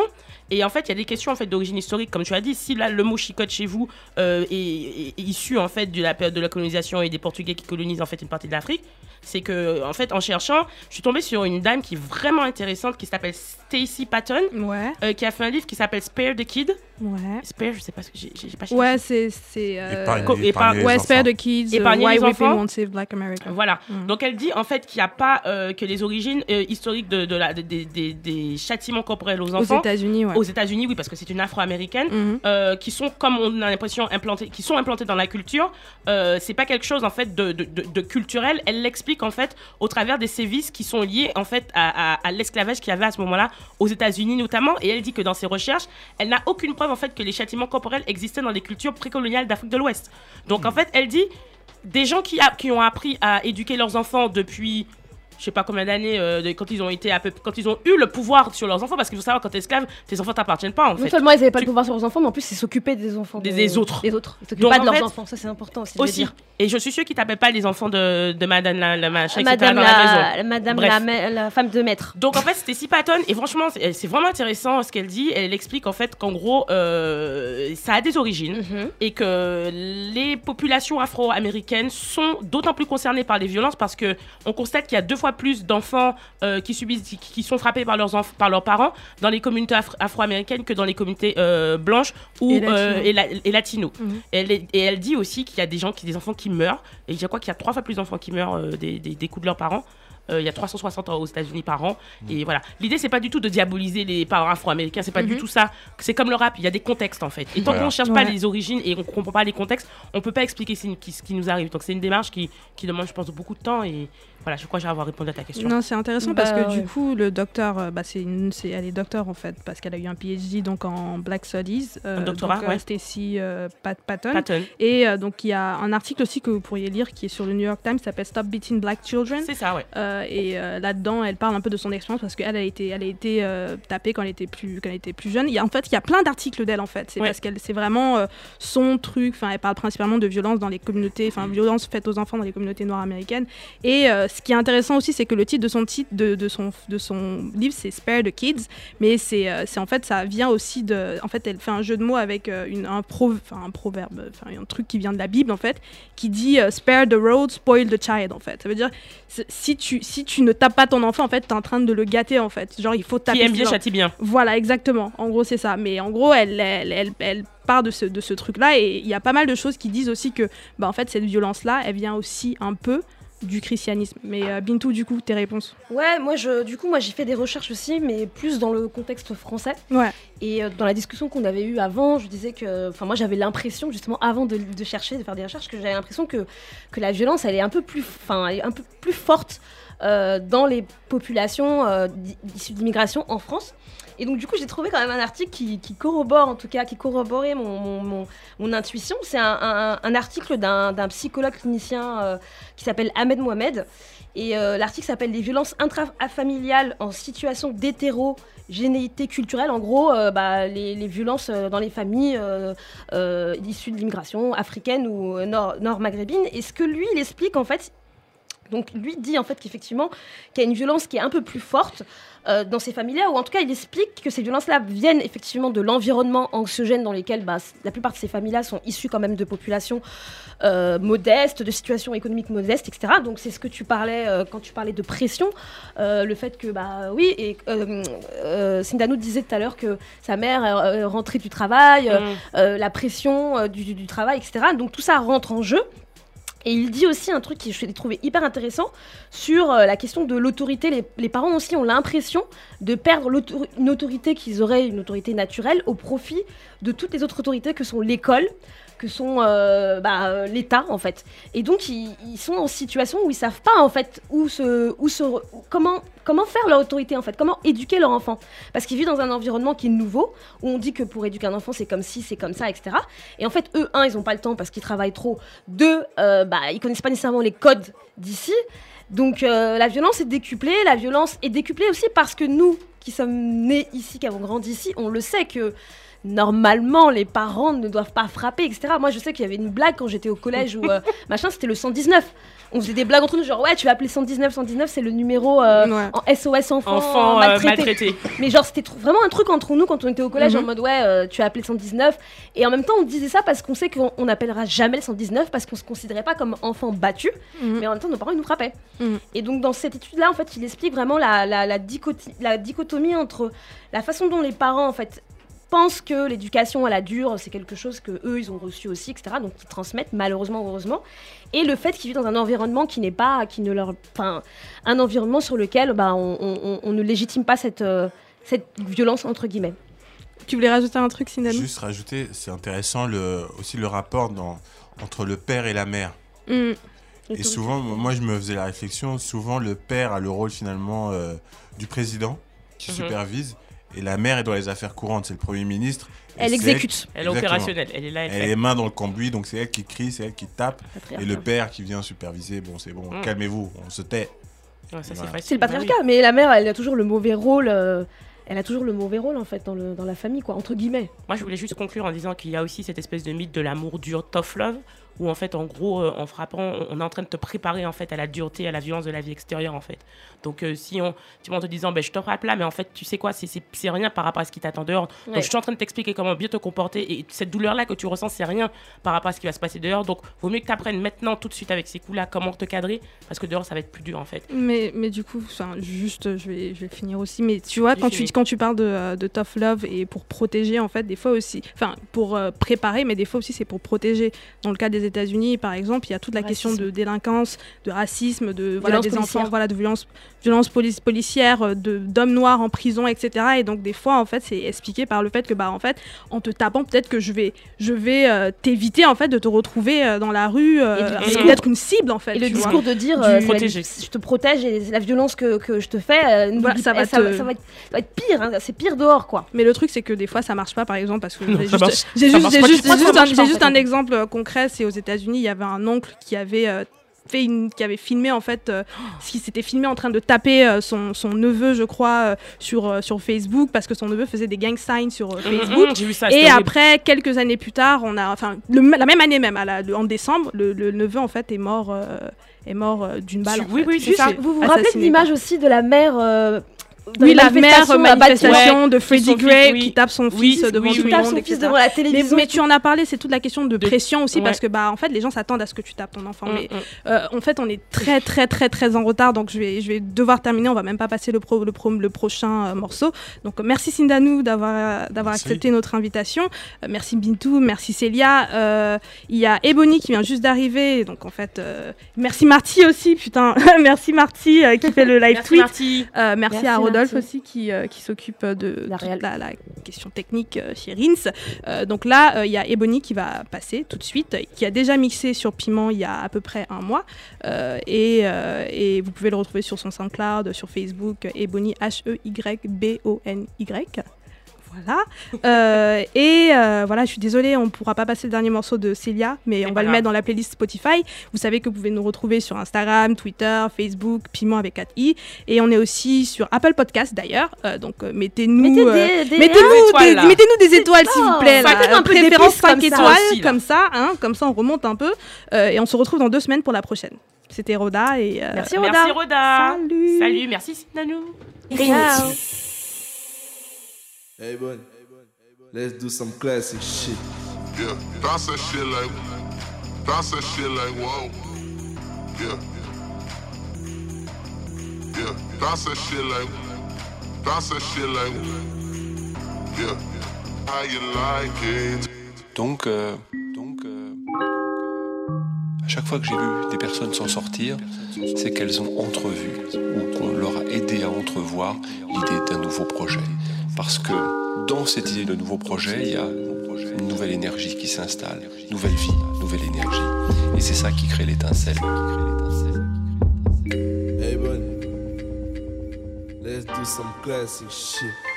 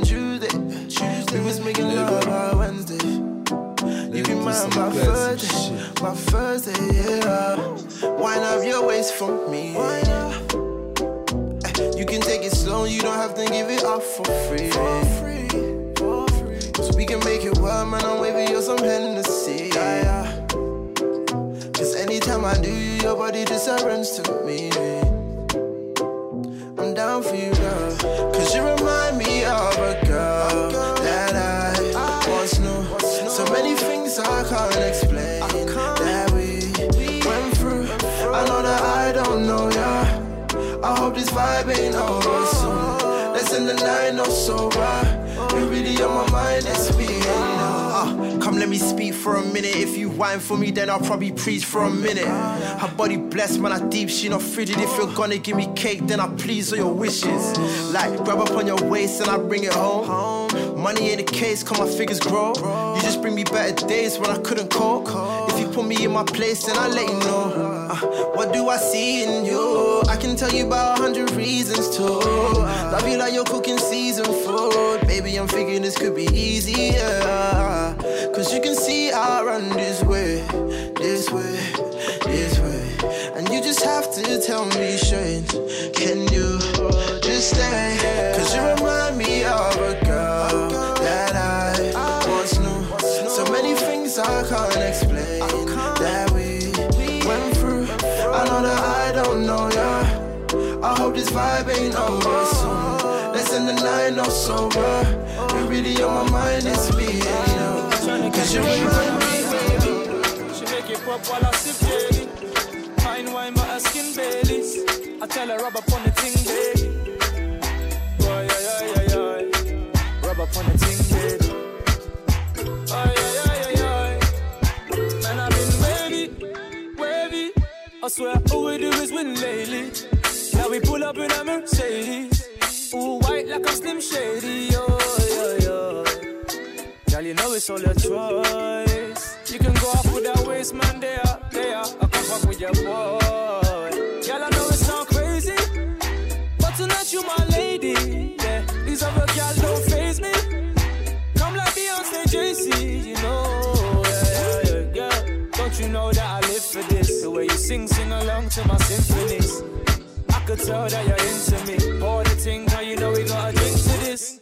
Tryna catch a wave, man, I've been wavy. She make it pop while I sip daily. Fine wine, but her skin Baileys. I tell her rub up on the ting, baby. Oh, yeah, yeah, yeah, yeah. Rub up on the ting, baby. Oh, yeah, yeah, yeah, yeah. Man, I've been wavy, wavy. I swear all we do is win lately. And me grind till this thing pays me. If your girl want me, from man, don't blame me, man, don't blame me. Ha. Oh, yeah, yeah. Girl, you know it's all your You can go off with that waist man there, that waist man there. But think wisely, know. You wanna do this thing right, you know. My bitch is on the side for now, girl. But I swear you just my type, you know. Cause them they try and press me. But you the one, you the one I find sexy. Got me gripping on your waist while you press me. You know behind closed doors, this will really get messy. Tryna catch a wave, man, I've been wavy. She make it pop while I sip daily. Fine wine, but her skin Baileys. I tell her rub up on the ting, baby. Oh, yeah, yeah, yeah, yeah. Rub up on the ting, baby. Oh, yeah, yeah, yeah. So grab girl, yo, darling. Girl, me like the way I'm moving naughty. Got my cheese, them in the dancing, me now. My niggas up in the dancing. Yeah, no stalling. Why not for me, no darling? Darling. Oh aye. Girl, your body is perfect. The lot of what you're twisting and you're working. The lot of what you're flipping and you're burning. Tell me, I can thought you say your body make me earn it. Man, them light it and burn. You see the pretty girls, I flick up them skirts. Stiff thing, you gon' learn. She left a man guy. You know that I want you, girl. I got too much pride to hold a girl. Ever you wind up, hypnotize me, girl, to come fuck with a rock star. Yeah, know that I want you, girl. I got too much pride to hold a girl. The way you wind up, hypnotize me, girl. To come fuck with a rock star. So bad, I got you, darling. Girl, me like the way you're moving on. Cheese got me in the dancing, me now. My niggas up in the dancing. Darling, no stalling. Wine up on me, no darling.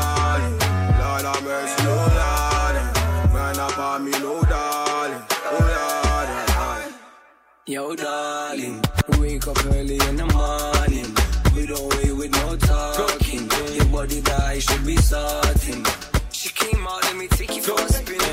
Destination is the closest place we can buy that drink. Jade is a shell. About to sing you six. Now I'm picturing the craziest thing. I'm coming saying the same. My shit rise up the face, my Go.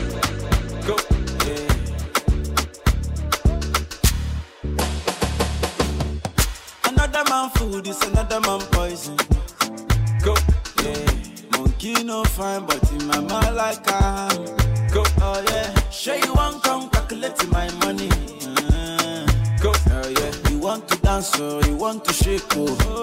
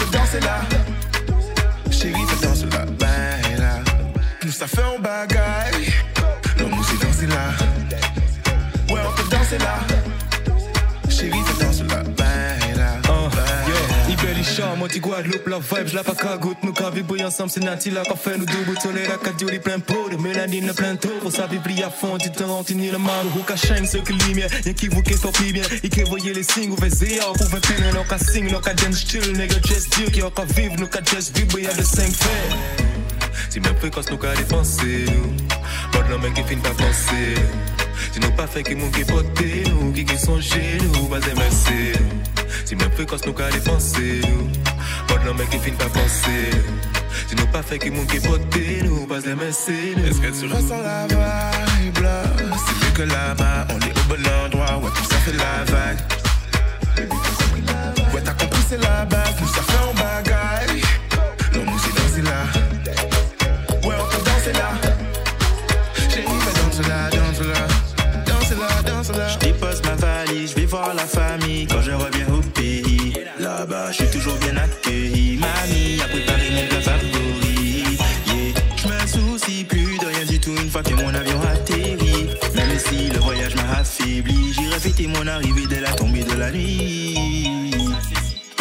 faire la sieste.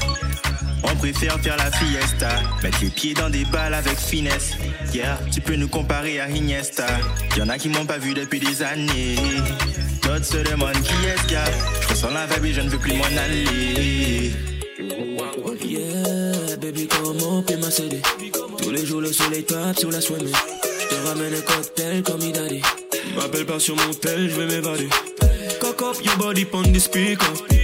Tell me I want it like a driver. Be you, be you, my dancehall queen. You really make a part of my real ones. Baby, you don't need your bang bang charger. Baby, you know we gon' play them faster. Real man, me no care if you a bad girl.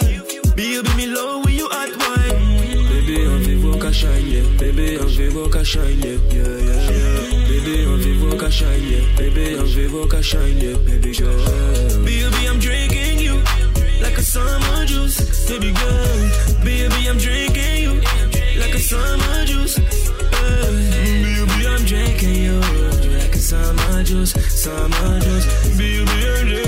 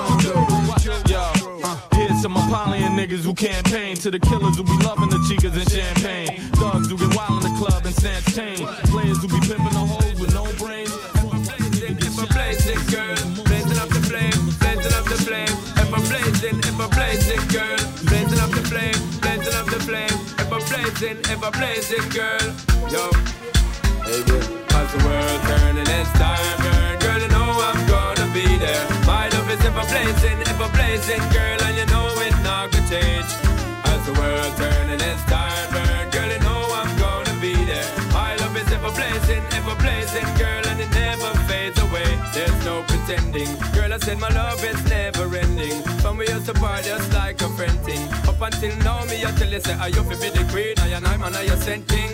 But the one thing the dirty part is requesting. Keep up to date, car you are the best thing. Girl, you know your lifestyle well interesting. That's why the dirty investing as the world turn and as time burn. Girl, you know I'm gonna be there. My love is ever blazing, ever blazing, girl, and you know it's not gonna change. As the world turn and as time burn, girl, you know I'm gonna be there. My love is ever blazing, ever blazing, girl, and it never fades away.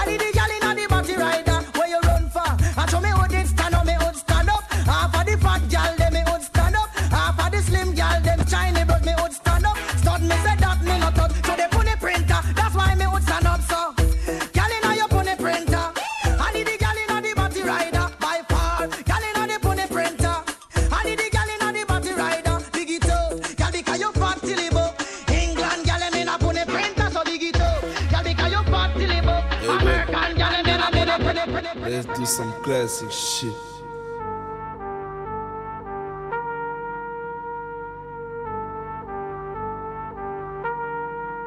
Hey, hey, buddy. Hey, hey.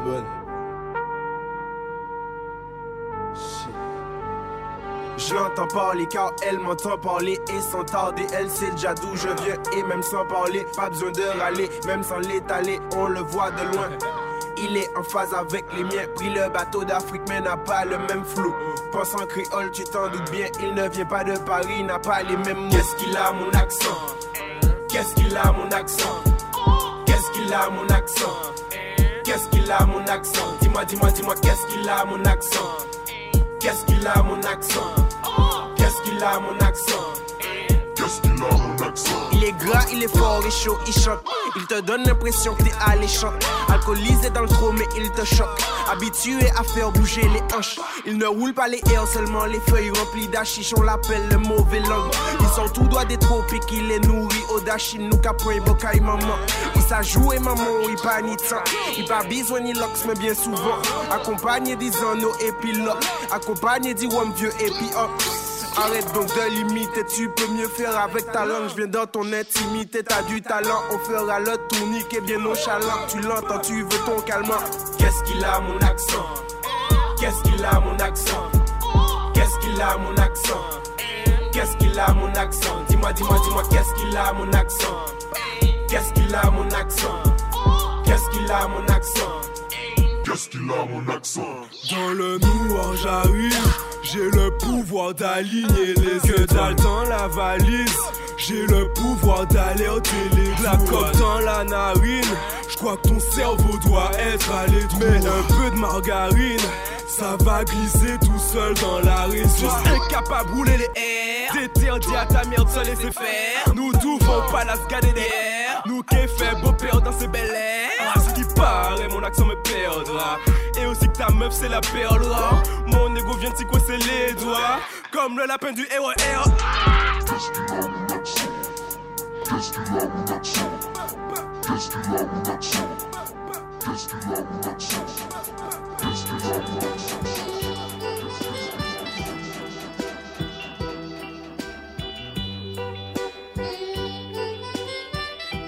bud.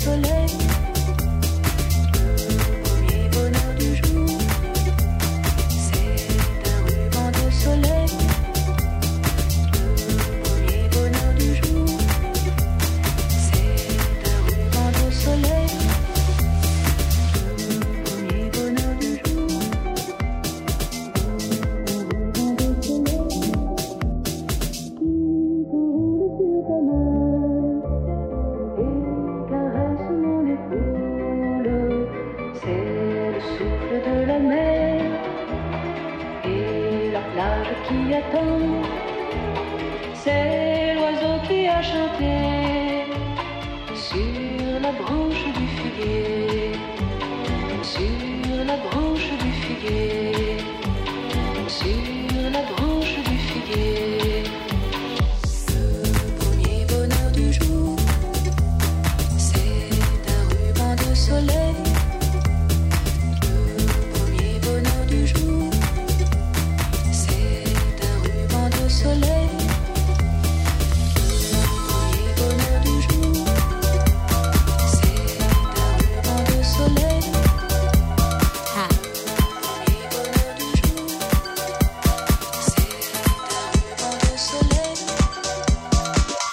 Dolly by the Barbie. I can admit I likes the party. I spent the grip, I swipes the cardi. When I ice on my drip, my pricey me. I'm the swami, I feel hip cat. I'm freaky fit that I can rip that. Ice on the wrist like ice a fish jet. When I like with a bitch that spicy, get that. I got racks, racks, racks to the ATM jam. Tell me what you wanna do. I got racks, racks, racks to the ATM jam. Tell me what you wanna do. You a badass bitch, a badass bitch. That don't get swallowed in that fat ass bitch. I got racks, racks, racks to the ATM jam. Tell me what you wanna do. I got racks, racks, racks to the ATM jam. Tell me what you wanna do. I got racks, racks, racks to the ATM jam. Tell me what you wanna do. But You a badass bitch, a badass bitch. That don't get swallowed in that fat ass bitch. I got racks, racks, racks to the ATM jam. Tell me what you wanna do. Hey yo, P, do that freaky jam on the beat. Busy with that butter shit that that bone beat. Did you tippy, did you double did that that song sing? Flicky flicky with some butters with that that bone sing. If you cheeky cheddar check, I get her own cheese. It's a chicken with that head a bitch that won't be with the official with that with that whole steez. Bloody feet each other, wish that with that long. I got racks, racks, racks to the ATM jam. Tell me what you wanna do. I got racks, racks, racks the ATM jam. Tell me what you wanna do. You a badass bitch, a badass bitch. That don't get swallowed in that fat ass bitch. I got racks, racks, racks to the ATM jam. Tell me what you wanna do. I got racks, racks, racks to the ATM jam. Tell me what you wanna do. I got racks, racks, racks to the ATM jam. Tell me what you wanna do. And you a badass bitch, a badass bitch. That don't get swallowed in that fat ass bitch. I got racks, racks, racks to the ATM jam. Tell me what you wanna do. Ice Arms in the house like nice suburb. Pipes on a pout, might pipe the perp. Peter piping about my pint for sure. I'm the mermaid, rhymes the nurse. I'm little red ride, ride the verse. My shimmy shakes inside the shirt. Should a dyke and a gay guy try to flirt. I got racks, racks, racks to the ATM jam. Tell me what you wanna do. I got racks, racks, racks to the ATM jam. Tell me what you wanna do. You a badass bitch, a badass bitch. That don't get swallowed in that fat ass bitch. I got racks, racks, racks to the ATM jam. Tell me what you wanna do. I got racks, racks, racks to the ATM jam. Tell me what you wanna do. I got racks, racks, racks to the ATM jam. Tell me what you wanna do. You a badass bitch, a badass bitch. That don't get swallowed in that fat ass bitch. I got racks, racks, racks to the ATM jam. Tell me what you wanna do. They shooting in the parking lot. Everybody getting low. They shake, shake.